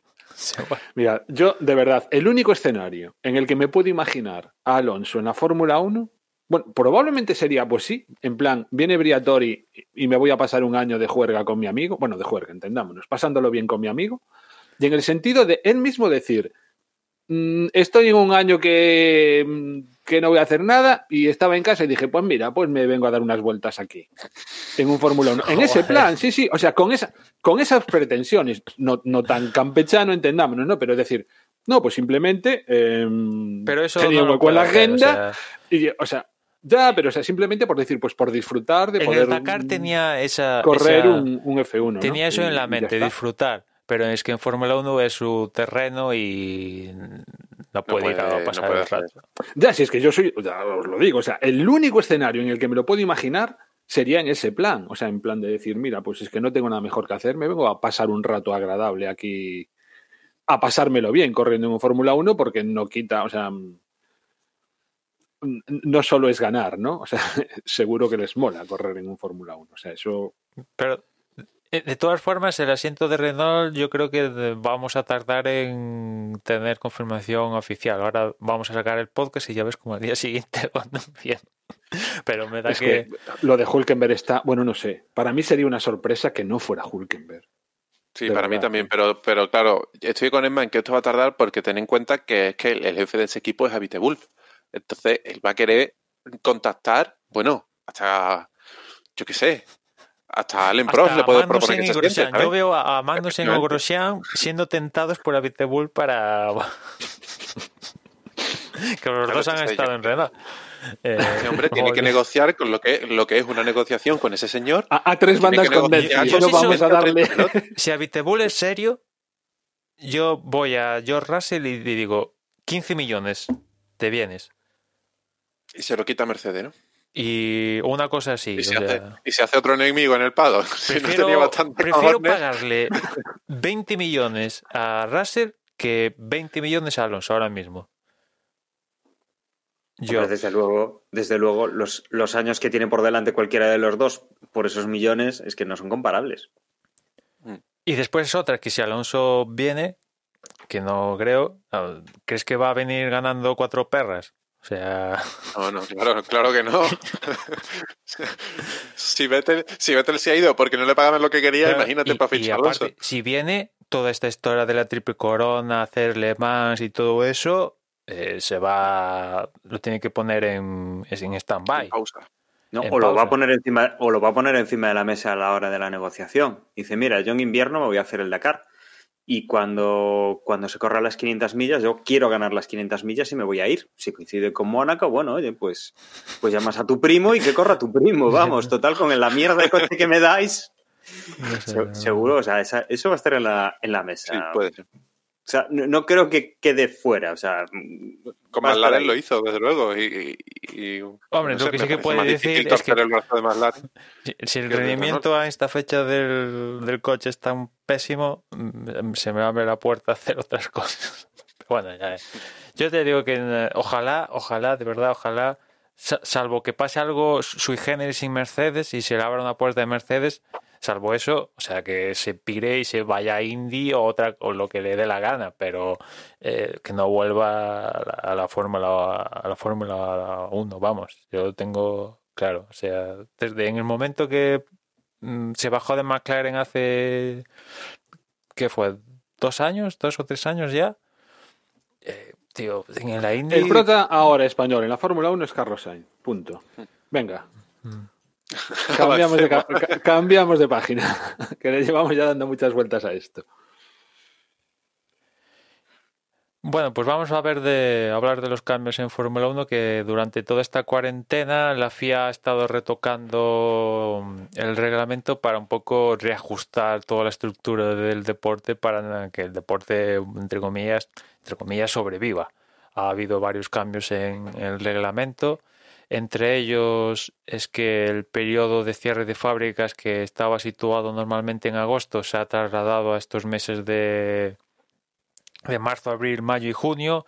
En sucesivas actualizaciones se ha ampliado el día, los días de, de parón de 14 iniciales a 63 y después también se ha parado las fábricas de los motoristas hasta 49 días a cumplir en marzo, abril, mayo y junio, que de hecho ya hay muchas fábricas que están empezando a, acudir a las mismas en, en estas fechas que estamos grabando el, el podcast.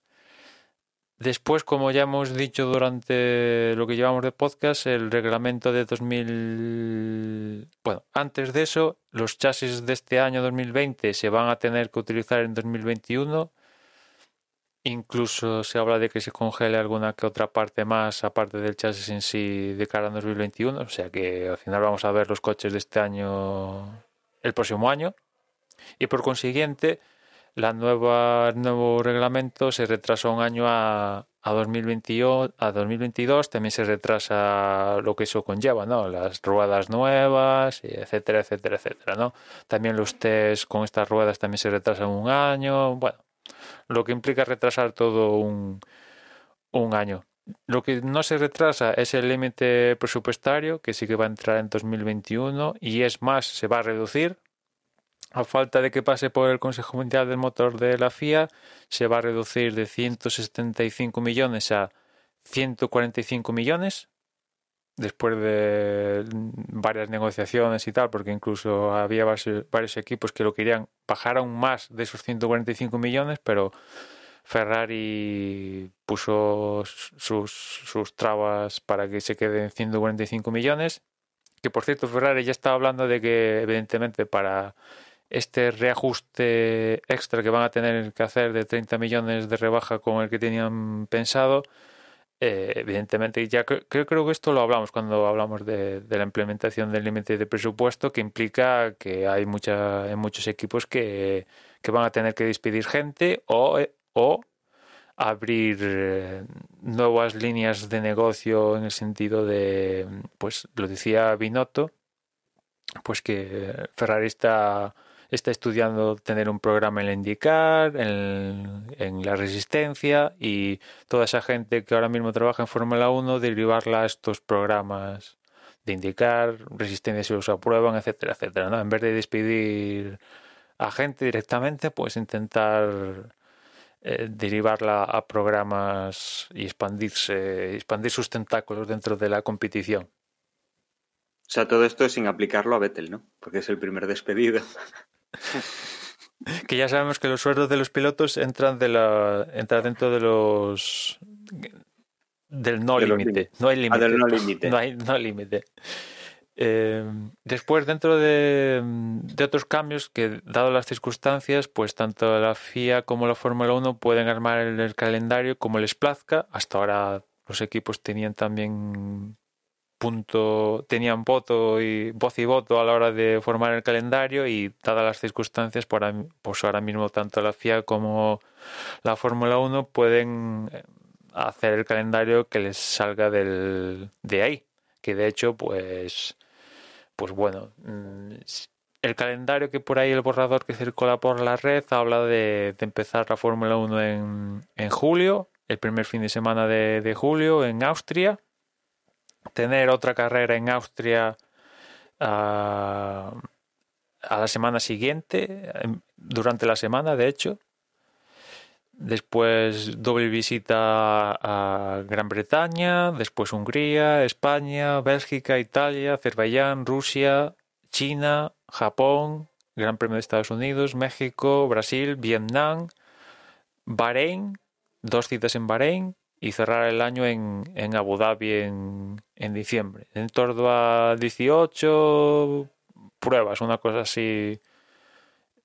Tienen previsto si todo les sale bien, ¿no? Porque aquí, claro, con las circunstancias actuales, lo que estamos viendo en estos tiempos, ahora cuando estamos grabando esto, es que muchos países están implementando cuarentenas de 14 días para la gente, los extranjeros que entran en el país, ¿no? Por ejemplo, aquí en España está aprobado esto, ¿no? La cuarentena para los que entren extranjeros, también en, en Reino Unido existe esta cuarentena, también creo que en Francia y algún seguro que esto se acaba extendiendo. En China creo que sigue en vigor también eso. Sí, en todos estos países se acaba extendiendo y, y claro, ahora mismo la, en la Fórmula 1 están negociando con los respectivos países donde intentan hacer carreras para que les, les ofrezcan, o sea, tengan una excepción toda esta gente que viaja que los que van a viajar van a ser los mínimos de los mínimos, o sea, se va a reducir el personal de... De primeras no va a haber público, como ya comentamos. Después, el personal que va a acudir con los pilotos, el mínimo de los mínimos, solo un acompañante por piloto. Eh, los componentes del equipo se reducen los máximos. Por supuesto, periodistas, eh, nanay, o sea, los mínimos para que haya una retransmisión de televisión y da gracias. Y después los, lo que es pilotos y, y, miembros de la escudería van a estar en hoteles separados y casi que van a hacer una especie de cuarentena, sobre todo en, en los grandes premios que hay dobles citas, como por ejemplo al principio en Austria, después en Reino Unido y donde cuadran dos carreras seguidas, la intención es que se, porque haya dos grandes premios, dos carreras seguidas, que se queden como una especie de cuarentenas en el mismo hotel y hagan todo el periplo que les toca para hacer las carreras en el mismo hotel y no intercambien, no se salga de madre. O sea que. Estamos hablando además, de test, de, test y, y, otras cosas que dispongan. ¿no? Estamos hablando de eh, cinco meses de, de competición, porque empezamos en julio y acabamos en diciembre. Son prácticamente cinco meses de competición con eh, mínimo tres grandes premios por, mes, cuando no coincide que un, mes tiene parte de un gran premio y, lo comparte con el siguiente. O sea, es un nivel de competición muy alto, sin pausas y, como bien dices, pues con, un nivel de, exigencia en cuanto a las normas y de confinamiento una vez que se llega al país o que se va a pasar pues unos días más en el país de lo, de lo que sería normal teniendo en cuenta que se, duplica la cita, eh, súper exigente. Con lo cual es un calendario que, lo que decías antes, ¿no? La FIA y la Fórmula 1 podrán establecerlo ellos sin consultar a los equipos porque, desde luego, consensuar esto es complicado. Y después también va a haber eh, categoría soporte, porque sobre todo en la parte europea van a ir acompañando a la Fórmula 1, Fórmula 2 y Fórmula 3. O sea, imaginas todo esto para intentar que no haya contagios, mm, el tema de cuarentenas y todo esto va a ser un follón de, del copón. O sea, la Fórmula 1 es uno de los deportes, dada su inter, que los tiene chungo chungo, ¿eh? Pero en fin, están intentando, como comentamos antes cuando hablábamos de Carlos Sáenz y tal, que salir adelante porque no hacer, no disputar carreras es eh, irse a pique totalmente, ¿no? Que ya vamos a ver cómo salen de estas algunas escuderías porque alguna va a sufrir tinta china porque creo que por ejemplo Williams, McLaren, Racing Point, eh, Renault y no sé si alguna más han hecho lo que aquí en España sabemos, ya nos suena que es un ERTE. Han hecho el ERTE correspondiente en el país de turno y, ostras, em, dado esto, pues vamos a ver cómo salen de, todo este tinglao. Reducciones momentáneas de plantilla, por llamarlas de alguna manera, para los oyentes que no son de aquí de España.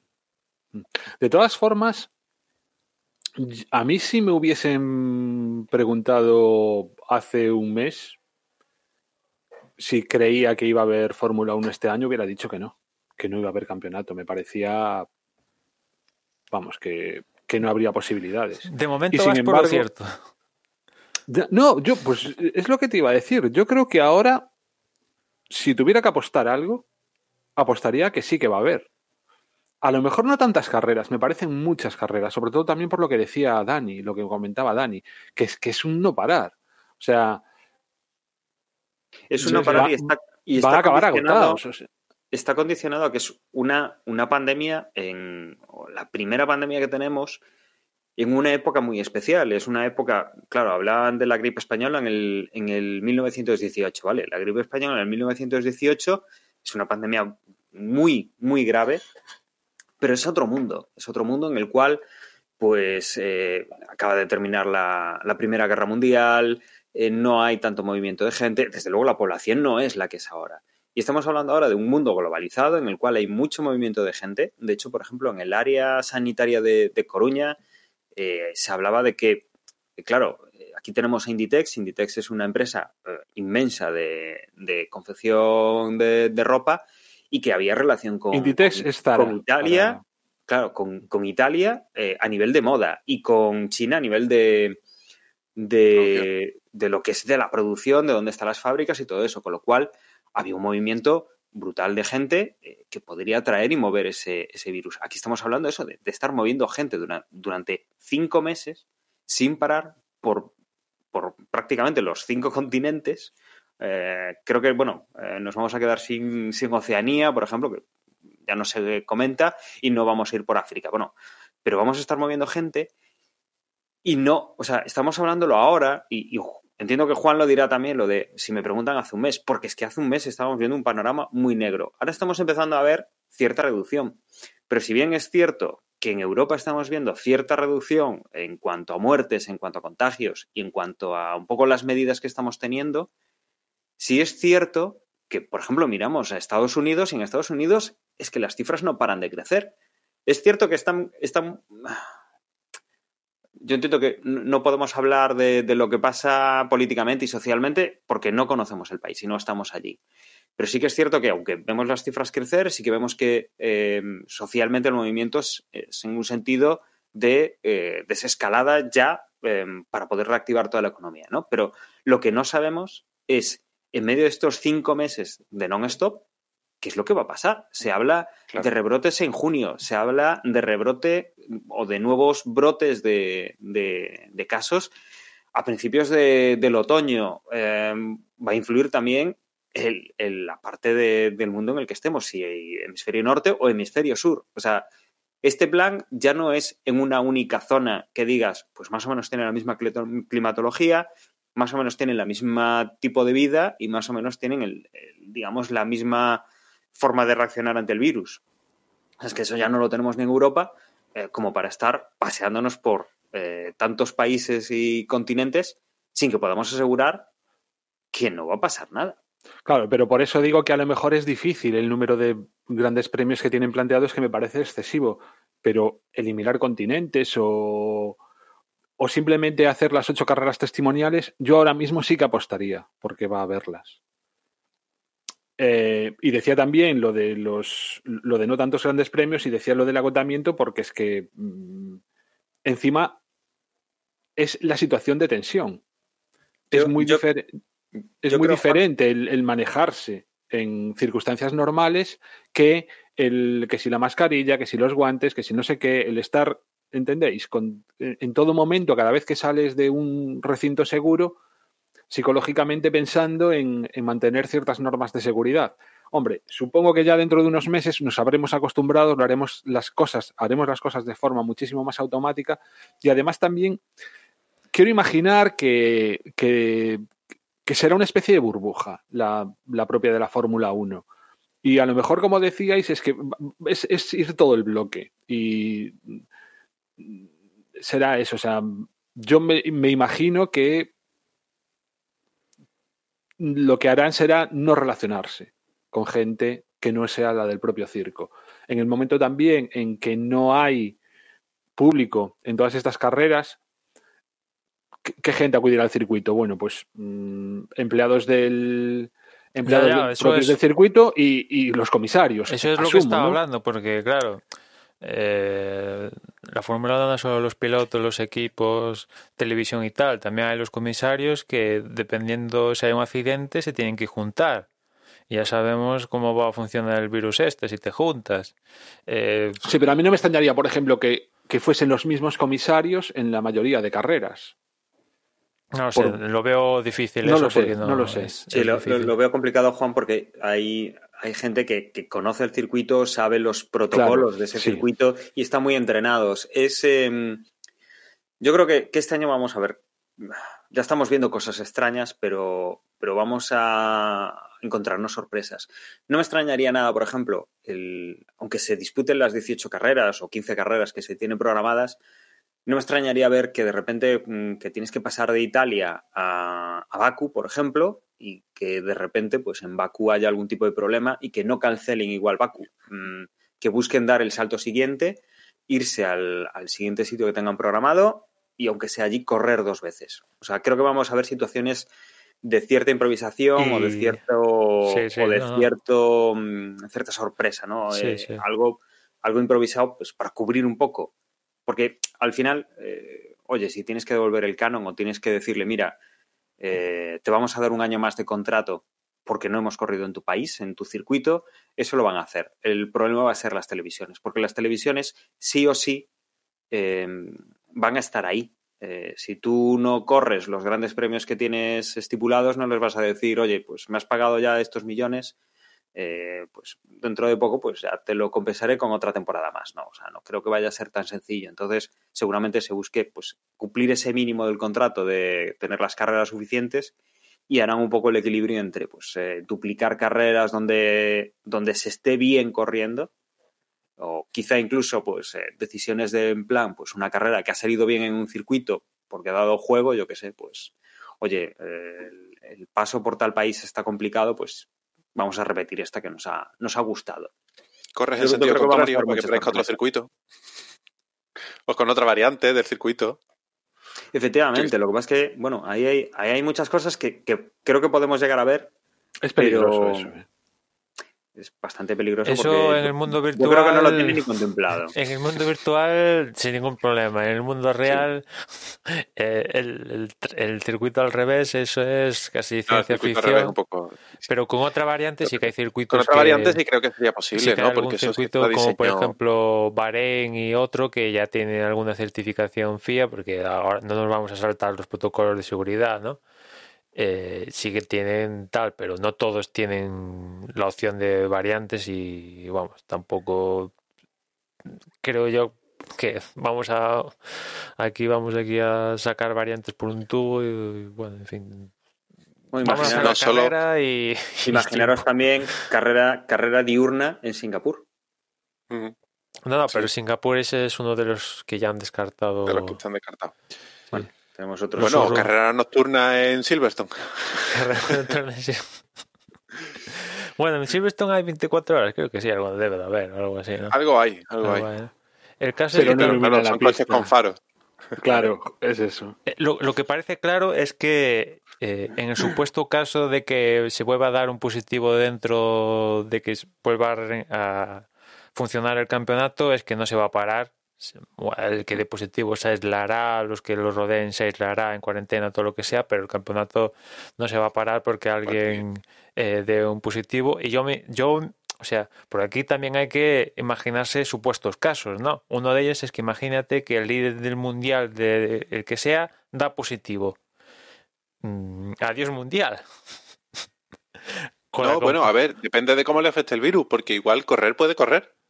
Bueno, imagino que no. O sea, va a tener un contacto con mecánicos y tal que por muchas mascarillas todo esto, pone... este señor cuarentena y chimpum. Hasta que no dé positivo. No, los mecánicos el coche en, en, pista y le dice, venga, ya está todo listo, nos quitamos todos y ahora va allí vete. También tenés en cuenta que no es solo, no es solo potestad de la Fórmula 1, sino también Claro, sería como súper frívolo. Claro, ¿no? si, si, das positivo, la, la, la, opinión pública va a decir, Evidentemente, o sea, no, y o sea, ya va a ser difícil. Tal, o sea, que claro.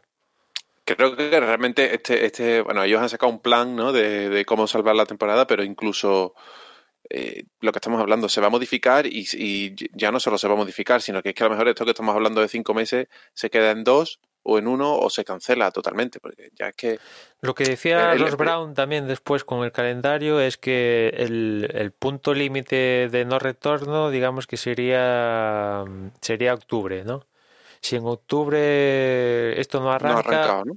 Eh, ya, ya, no da tiempo, claro. ya no da tiempo ni hacer tan siquiera hacer las ocho carreras mínimos para que esto sea considerado un campeonato del mundo. Pero hasta octubre, eh, a día de hoy es lejano, octubre, ¿no? Pero vete tú a saber, esto del virus como cada día cambia, cambia la situación. Nada, poniéndonos, poniéndonos así y pensando un poco, un poco fríamente en, en lo que se nos viene encima, eh, yo diría que incluso julio, porque estamos grabando ahora a mediados de mayo, julio, es que se me empieza a hacer demasiado pronto para volver a la Fórmula 1. O sea, puedes quemar etapas y saltarte pasos, pero es que se me hace muy pronto eh, poder hacer este calendario que, bueno, o sea, no es, no es que sea de principio de temporada o de cuando empezó la pandemia, no, no, es que es relativamente reciente la idea y dices, pues, pues lo que hablábamos, o sea, los, los mecánicos han estado en ERTE, eh, han estado pues fuera de, trabajo y, a ver, bien los pilotos pueden hacer un entrenamiento de gimnasio y de, de simuladores, eso desde luego lo, lo, van a poder seguir manteniendo, eso no hay, no hay ninguna duda, pero este año ya, ya lo vamos a decir así, Red Bull no va a volver a marcar ningún récord de cambio de neumáticos en toda la temporada. Eso segurísimo. O sea, los eh, mecánicos tienen que trabajar sobre un coche, hacer las, eh, los cambios de neumáticos y prepararlos y estar en un estado de forma que les permita hacer esos cambios. Pero el, mover la maquinaria, preparar todos los equipos y, hacer las pruebas de los coches en pista, que este año no hemos tenido pruebas eh, prácticamente de coches en pista. la verdad es que va a ser, va a ser complicado el, el ponernos el 1 de julio a correr en, en, bueno, No sé qué decirte porque la semana que viene eh, empieza a indicar, ¿sabes? Empieza a mover ya. Mm, creo que MotoGP también, no sé si empieza en Jerez en, en junio, si también es julio, pero al final ya empiezan a arrancar y en cuanto empiece uno, pues van todos en cascada. O sea que mm, pronto, tarde, claro, es que esto lo estábamos hablando el otro día en, en Telegram, que, que José ya se le había olvidado que Alonso había firmado con McLaren para hacer las 500 millas. Yo sabía que había firmado con alguien, pero no me acordaba con quién. Pero claro, esto fue a finales de febrero. Claro, esto con esto del confinamiento ya piensas que estamos en 2023 o algo así, ¿no? Pero más, te voy a ser sincero, sigo sin enterarme bien de cómo ha sido la película. yo, sé que Honda, Honda lo vetó, ¿vale? Pero yo pensaba que, que, el equipo que montaba Honda era McLaren y ahora parece ser que no, ¿no? No, no, no, no. El equipo McLaren siempre se cambió a H, pero entre otras cosas por vale, eso, vale, Sí, sí. O sea que él, vale, que él y, no iba a correr con McLaren y como no le ha salido ha dicho, oye, McLaren, que al final sí. Eso es lo que se dice, que intentó buscar un... buscó pilotar en Andretti, pero que... Mm. Porque Honda dijo que no, pues al final no le quedó más remedio que irse, con McLaren, aunque después lo vendieron que su primera opción era McLaren desde el principio, bla, bla, bla, bla, bla, bla, bla. bla. Por supuesto. Bueno, el caso también hay... Pues ya podía haber participado en la Indy virtual, ¿no? Sí, también, pero me extraña.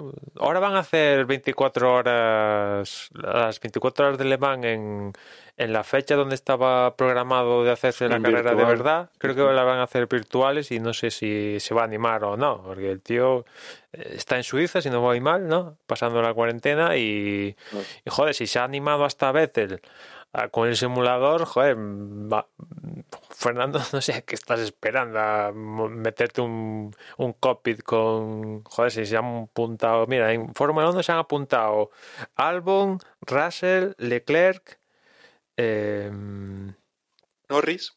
Norris, que ya estaba, eh, Verstappen de momento en la Fórmula 1 no, pero hace eh, online, eh, ahora se ha apuntado también Vettel, y alguno habrá más por ahí que no, no, no sé de él, pero Alonso, que no hacías nada, tío, o sea... Parece algo ciertamente generacional también, ¿eh? O sea, quitando Vettel que es ahí que tal... También, también, pero bueno, me extraña que el tío como se supone que es un adicto a esto, ¿sabes? O sea... Alonso se lo habrán propuesto y habrá dicho, mira, yo es que en el FIFA meten 14 goles cada vez que juego, entonces como está mejor que no. ¿Sabes? Que, que a Leclerc ya lo he visto jugando a vale, a carreras, pero lo he visto al Call of Duty, al otro, al fulano, al mengano, al, o sea, le he visto jugar de todo, en fin. Em, Como decíamos, un poco generacional. Sí. Eh, otros cambios también interesantes eh, de que ha, que, ha, realizado la FIA con esto del, en la etapa de confinamiento es que únicamente con el 60% de de apoyo se van a poder cambiar ciertos aspectos del reglamento. O sea que con el apoyo de 6 de los 10 equipos va a ser suficiente para cambiar artículos del, reglamento en el mismo año de, del, reglamento. Porque hasta ahora para hacer esto, en el, para cambiar cosas del reglamento en el mismo año de, actividad, por decirlo de alguna manera, necesitabas unanimidad y ahora se reduce a, 6 de, de 10 que es mayoría simple. Sí, sí, sí, y esto es no, algo no, que... No, bueno, no, es mayoría absoluta, es mayoría absoluta, sí, sí, que, sí. Que esto es algo que, que ya en, en, en, la nueva reorganización del campeonato prevista con la incorporación de la nueva, del nuevo reglamento de Fórmula 1 es algo que ya estaba previsto, ¿no? Que, que no hubiera falta hacia... No, sí, que la unanimidad no, no, no fuera requerida para cambiar aspectos porque a veces pues es difícil llegar a esa unanimidad, ¿no? Que por cierto, otra cosa que está pendiente es que, vale, se ha aplazado el nuevo reglamento, esto va a entrar el límite presupuestario y tal, pero el, el Pacto de la Concordia aún no lo han firmado. Y ya he leído alguna declaración por ahí de, de Chase Carey que les ha dado lentejas a, a, la gente de los equipos, que o lo tomas o las dejas.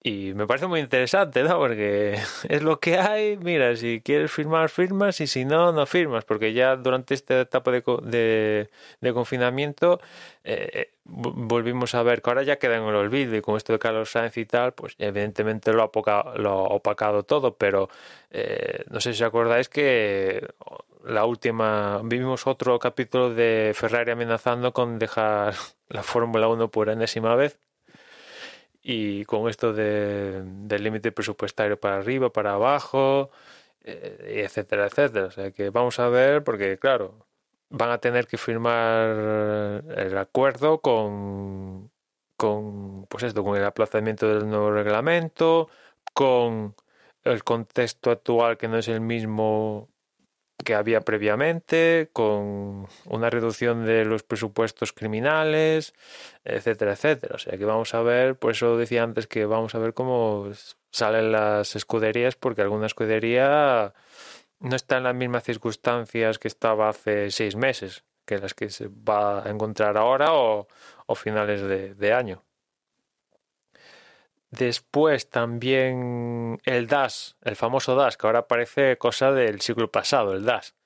Eh, se ha prohibido para 2021, pese a que el chasis van a continuar en 2021, pues el DAS ya lo ha puesto explícitamente la FIA que no va a estar disponible en 2021. Ya estaba previsto eh, que no entrara también en 2021, pero en 2021 eh, antes estaba pensado porque entraba a funcionar la nueva normativa, con la nueva normativa, pero ahora como se aplazó, pues han tenido que...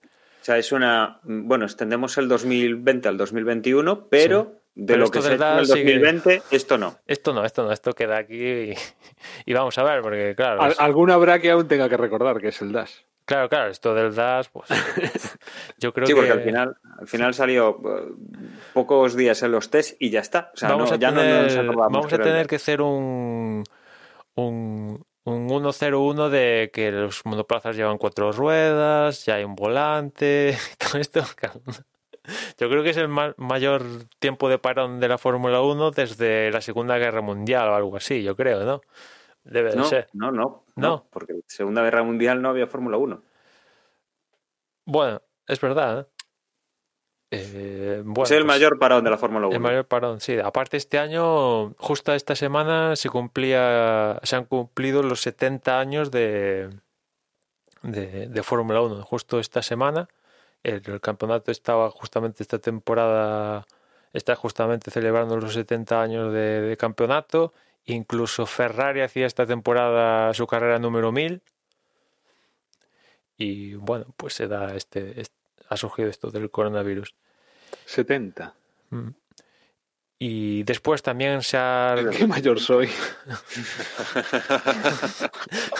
Pensé que ibas a decir, Joder. pues yo vi el primer campeonato de Francia. No, pero es que me acabo de quedar acojonado. O sea que solo me perdí Bueno, a ver, te habrás 18. perdido. Bueno, somos cuantos, joder. Hombre, Juan, no creo, no creo yo que con, que con dos añitos te pusieses a ver Claro, carrera. ¿no? claro. Yo imagino que tú recuerdas algún piloto yendo con los cascos esos de eh, Chichainao, con las gafas esas No, de aviador no, y todo no, eso. No. yo creo que el primer recuerdo que tengo de la Fórmula 1, o al menos así conscientemente, yo creo que es el accidente de Niki Lauda. Bueno, eso ya es El- más contemporáneo, joder. Ya, Claro, joder, quizás- pero 70 y qué, 76, 75, Sí, ya no me acuerdo, ¿no? Por pero ahí, por ahí debe haber. era- No por ahí, pues no tenía ni 10 años yo. Mira, con eso hay una, una anécdota. Bueno, aparte, no la conté con el tema de Carlos Sainz, que estaba leyendo un artículo con esto de, de Carlos Sainz, que claro, a Carlos Sainz en su etapa de Fórmula 1 lo ha acompañado Estrella Galicia, ¿no? y lo comenté en el grupo de Integra, que yo no sé si es real esto o es que al periodista ha, tenido un momento de lucidez de ficción y tal, pero resulta que en el 72, cuando la estrella cambia la fábrica de cuatro caminos a, al polígono de Agrela, donde está ahora mismo, pues resulta que supuestamente el, abuelo de Carlos Sainz, el piloto, fue el, ingeniero responsable de la construcción de la fábrica de la Estrella Galicia de, donde está ahora, de, en Agrela, ¿no? O sea, me resulta curioso que... No, hijo, no. La fábrica de Caixa Galicia estaba en Cuatro Caminos, donde la cervecería Estrella Galicia, de toda la vida. La, la de la Agrela la construyeron hace unos años. ¿En el 72? Ah, bueno, en el 72. Sí, claro, bueno, en el 72. Claro, claro, o sea que. Estaba pensando en la original. ¿Qué mayor eres? no, no, joder, no. O sea, que la fábrica. O sea, es, que. O sea, la fábrica original es donde está una cervecería que a día de hoy. Bueno, bueno, a día de hoy estará vacía, pero quiero decir, si te quieres tomar una cerveza, una estrella en. En la cervecería Estrella Galicia, eso, vamos, es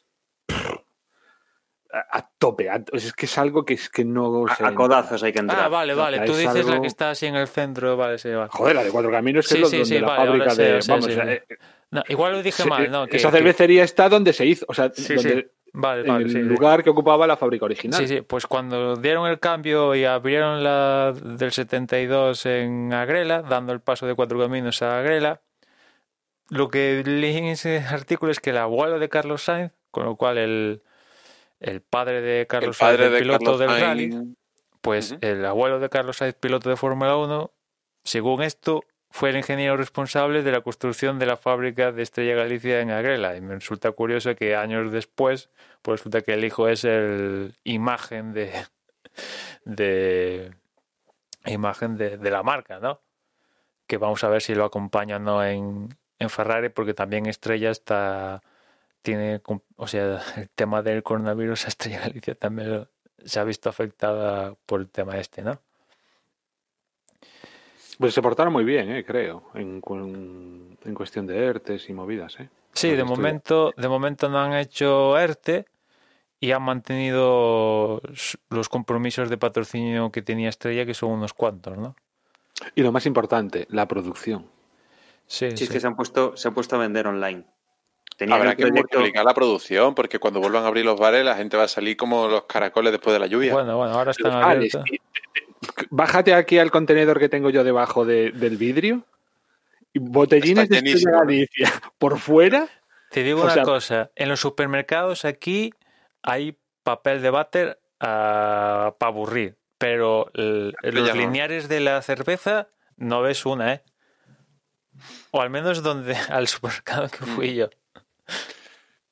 Bueno, no, sí que por eso digo, vamos, que hay cosas, hay cosas que no, que, que pueden cerrar bares y tal, pero que la gente va a seguir bebiendo cerveza si las tiene que beber en casa, por lo en casa. O sea, que esto no, al, nivel, no va a cambiar. al mismo nivel, porque no es lo mismo lo que se puede consumir. Yo creo que bebía más cerveza durante el confinamiento que cuando estaba los bares Pero en los bares, los litros que. Estamos por experiencia de trabajar en un bar, los litros que allí se consumen es. Lógicamente. es, es otro tinglado. Aunque eh, alguno habrá que esté montando la instalación del bar en casa. También, también. Después, otros cambios que también han hecho, y ya estos son de los últimos, es que han reajustado los elementos de la unidad de potencia según las carreras que finalmente se vayan a disputar. Con lo cual, si se disputan más de 14, todo sigue igual. No tres elementos del motor de combustión, tres del MGUH, tres del MGUK, tres de los, electrónicos, etcétera, etcétera, ¿no? Entiendo, entiendo, Emma, que está, esto es una previsión, es decir, em, vamos a disputar 18. Bien, pues son más de 14. Claro, va a ir esto. Vamos a disputar 13 carreras porque es lo que nos da el calendario. Eh, marcarán esto. Ahora bien, cancelaciones las puede haber y seguramente vamos a ver alguna cancelación más, aunque ponga un calendario ajustado. Entiendo que em, no se actualizará tan fácilmente porque, claro, eh, yo consumo tres porque va a haber 14 carreras, por ejemplo, y, luego de repente pues hay ocho yo he consumido los tres porque me han hecho falta, no me penalizarán porque en teoría tenía acceso a, a esos tres. O sea, entiendo que eh, esta parte será bastante relativa en ese sentido. Es decir, si, si vas a tener tres disponibles, pero al final, no es que como corremos poco, te quedas con, con De uno. todas formas, si, si se iban a correr 14 y tú a la octava carrera habías consumido los tres, ibas a penalizar de todas formas. Bueno, o los, Claro. los vas rotando y los vas revisando. Imagino que eh, habrá un punto de comienzo de campeonato de, oficial de la FIA donde ahí se... Donde marcarán el, el, el, el tope. Claro, Claro. o sea, marcarán las citas del calendario oficialmente, pues así, ante notario.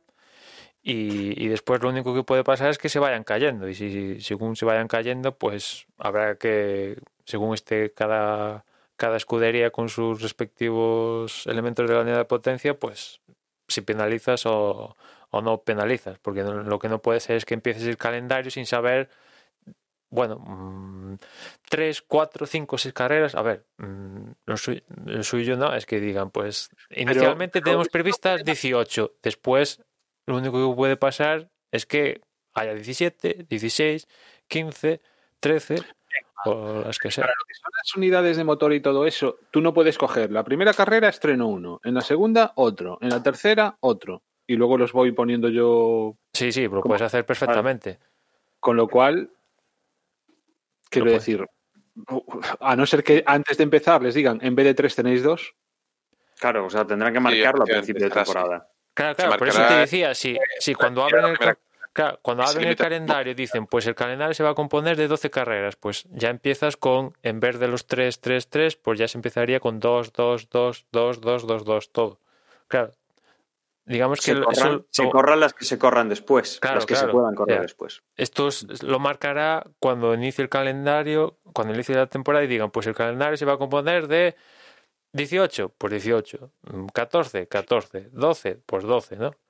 Porque antes, como estaba previsto, pues era mm, no había, no había estos mm, eran todo más, más de 14, ¿no? Ahora se han puesto dos escalones que son de 12 a si se disputan entre 12 y 14, pues se reducen algunos elementos y si disputan menos de 11, se reducen otros elementos, ¿no? Algunos.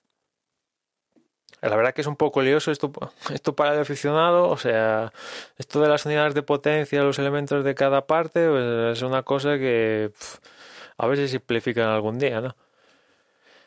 Es un poco lioso de contar y encima ahora con los escalones este que os digo, ¿no? Eh, es complicadillo de, de explicar a la gente. Y, después creo que ya hemos comentado lo de mm, que el- a falta de que lo apruebe la FIA en el Consejo Mundial del Motor, el límite de presupuesto se rebaja de 175 a 145 en 2021, esa es otra, eso en 2021, pero después en años sucesivos eh, se va a seguir reduciendo. Se habla de que, de que por ejemplo, en, en que en, en 2022 serían 140 millones, en 2023 135 millones. O sea, el, el- cambio bruto será, O será sea que este en los 175 a 145. Y en los años siguientes se van reduciendo 5 millones hasta, Poquito digamos, que hay una estabilización a partir de 2023, donde 23, 24 y 25 hay el mismo límite esos tres años, ¿no? Y a partir del 25, pues habrá una nueva negociación. Y, y después también lo que estaba pendiente era ver con esto de que se aplaza mm, el nuevo reglamento, se extienden los chases de 2020 y 2021, que va a pasar, por ejemplo, con McLaren, que tenían previsto el cambio a Mercedes el próximo año, pues eso sigue vigente. Esto es algo que la FIA va a estar supervisando para no vaya a ser que McLaren meta mano en el chasis y le saque ventaja.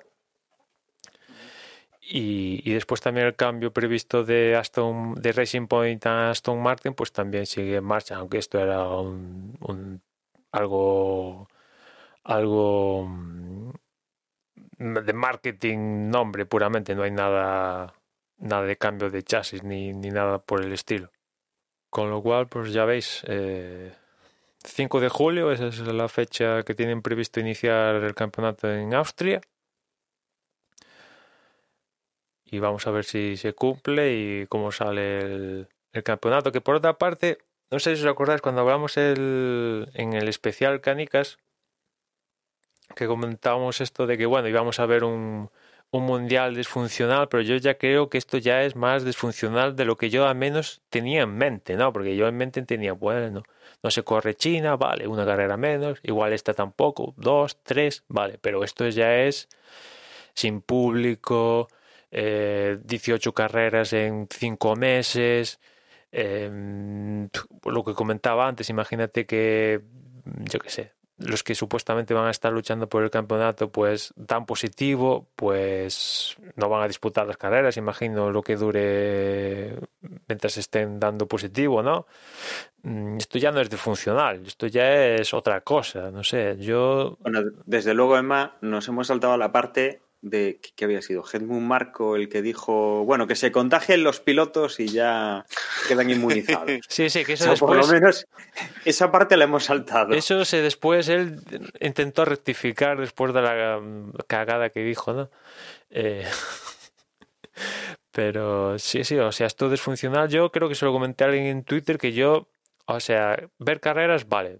O sea, yo sería más partidario de carreras individuales y que no tuvieran una implicación de un campeonato del mundo, porque esto ya, o sea, no sé, es que ya es totalmente, no sé, desvirtuado en el sentido de que vamos a ver, claro, mm, todo lo que vimos en pretemporada, pues mm, se parecerá algo a algo de, lo que vamos a ver en, en Austria en ese comienzo de temporada, pues algo sí, pero no todo, o sea, mm, vamos a ver qué pasa. Ya, pero es que, yo qué sé, mira, yo esto es, es, eh, o sea, la Fórmula 1, sinceramente, me importa tres pimientos en- con la que está cayendo. O sea, es que es así. Me importa tres pimientos. Y si no se corre, pues que no se corra. Pero cuando de repente, estos días, mm, veo que sí que la va a haber, pues concho, subidón. No sé si me explico. Ujú. Es algo como muy superfluo, pero que también nos ayuda a, Sí, en, cierta forma, en cierta forma es necesario tener un poco de, de la normalidad anterior en la nueva normalidad.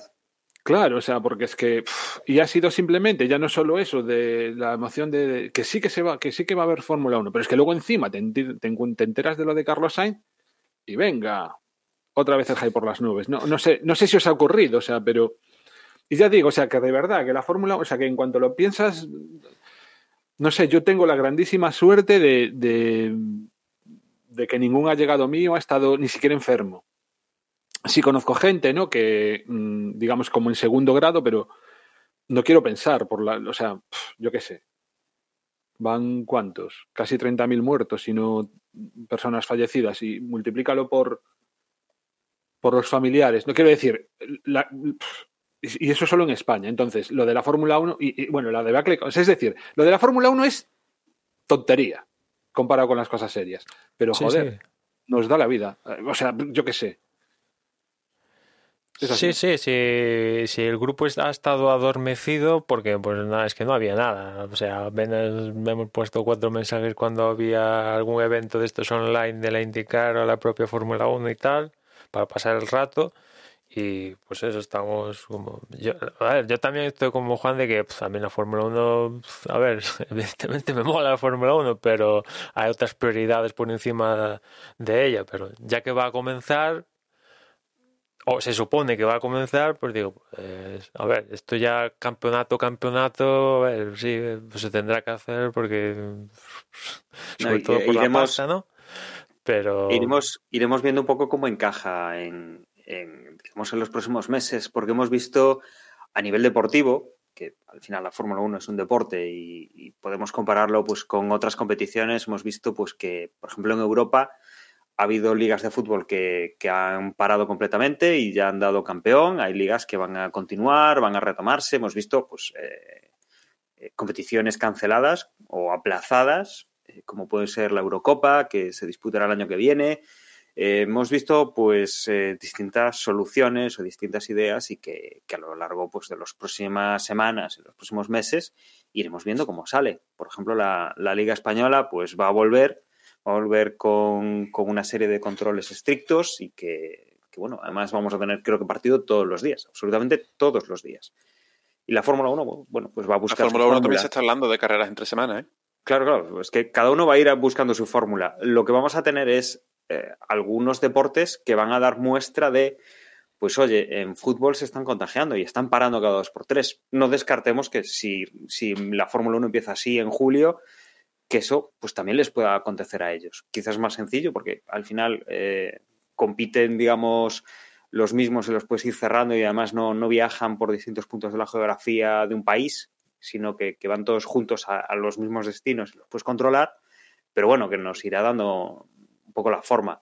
Es que al final sí son cosas que, como dice Juan, o sea, el, mundo está como está, eh, va a haber un problema económico, de salud, de, muchas cosas, y esto al final nos va a centrar un poco en pensar en otras cosas también, eh, en distraer y, y, no tenernos la cabeza ocupada pues en, en todo lo malo.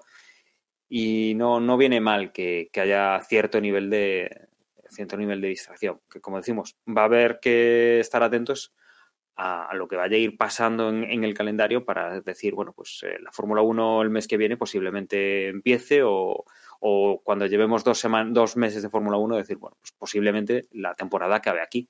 Viendo lo que esté pasando en el mundo, pues igual tenemos que decir eso. Entonces, no sé, mm, se nos plantea como, como dice Manuel también, una temporada disfuncional y, extraña como, nunca se ha visto y con más incógnitas que nunca y por lo menos que lo que nos podamos entretener con, con la Fórmula 1 que nos, que, no, nos quede ahí para, para, el entretenimiento y para la distracción un poco de, de, lo que realmente es importante. Y ya, y ya empiezan a gestionar 2021 porque en, cuando han tenido que dar, Liberty ha tenido que dar estos resultados trimestrales, ¿no? donde comentaba antes que el bajón de ingresos que han tenido en estos tres primeros meses, eh, han dicho que para 2021 barajan las mismas carreras, o sea, en cuanto al número, pues 22 o las que estaban previsto como este año.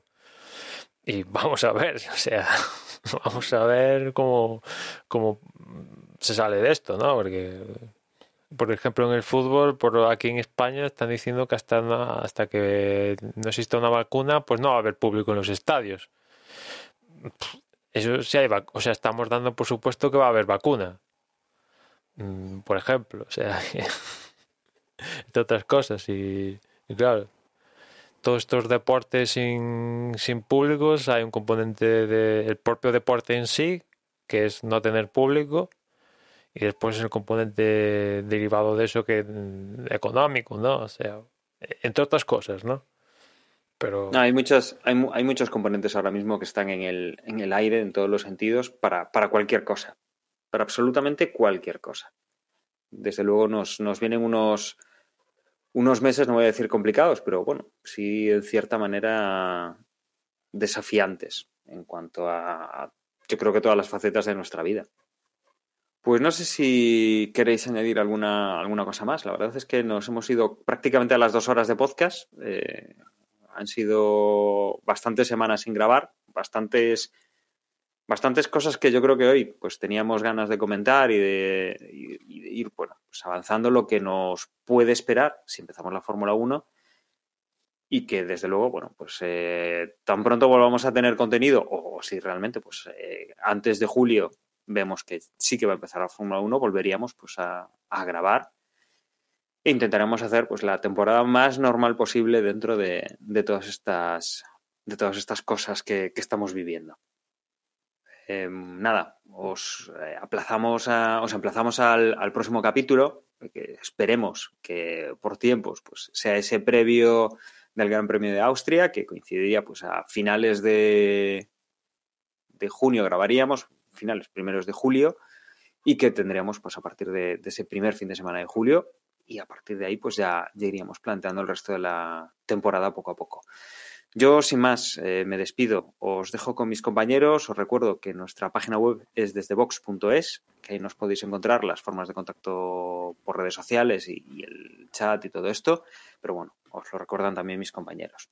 Un saludo y hasta luego. Pues yo os recuerdo que en Twitter nos podéis encontrar como arroba y, y nada, que nos escuchamos cuando, cuando pase algo. Correos electrónicos, que estoy convencido que estáis deseando enviarnos un correo electrónico. Lo podéis hacer a desde y tenéis también página en Twitch. ¿Cómo es, Enma? Es eh, twitch.tv barra desde boxes, podría ser. Sí, así es.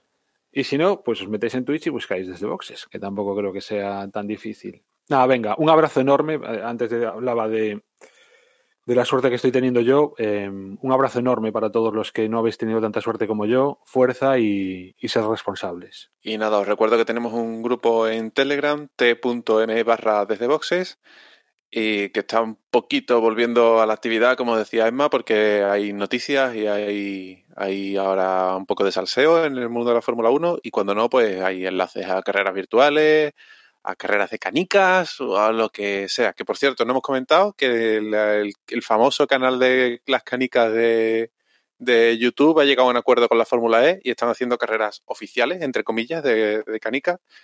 Y, van dos carreras ya y la verdad es que dan, dan emoción, están muy bien, muy bien hechos. Y nada, nos escuchamos cuando haya algo que comentar. Un saludo.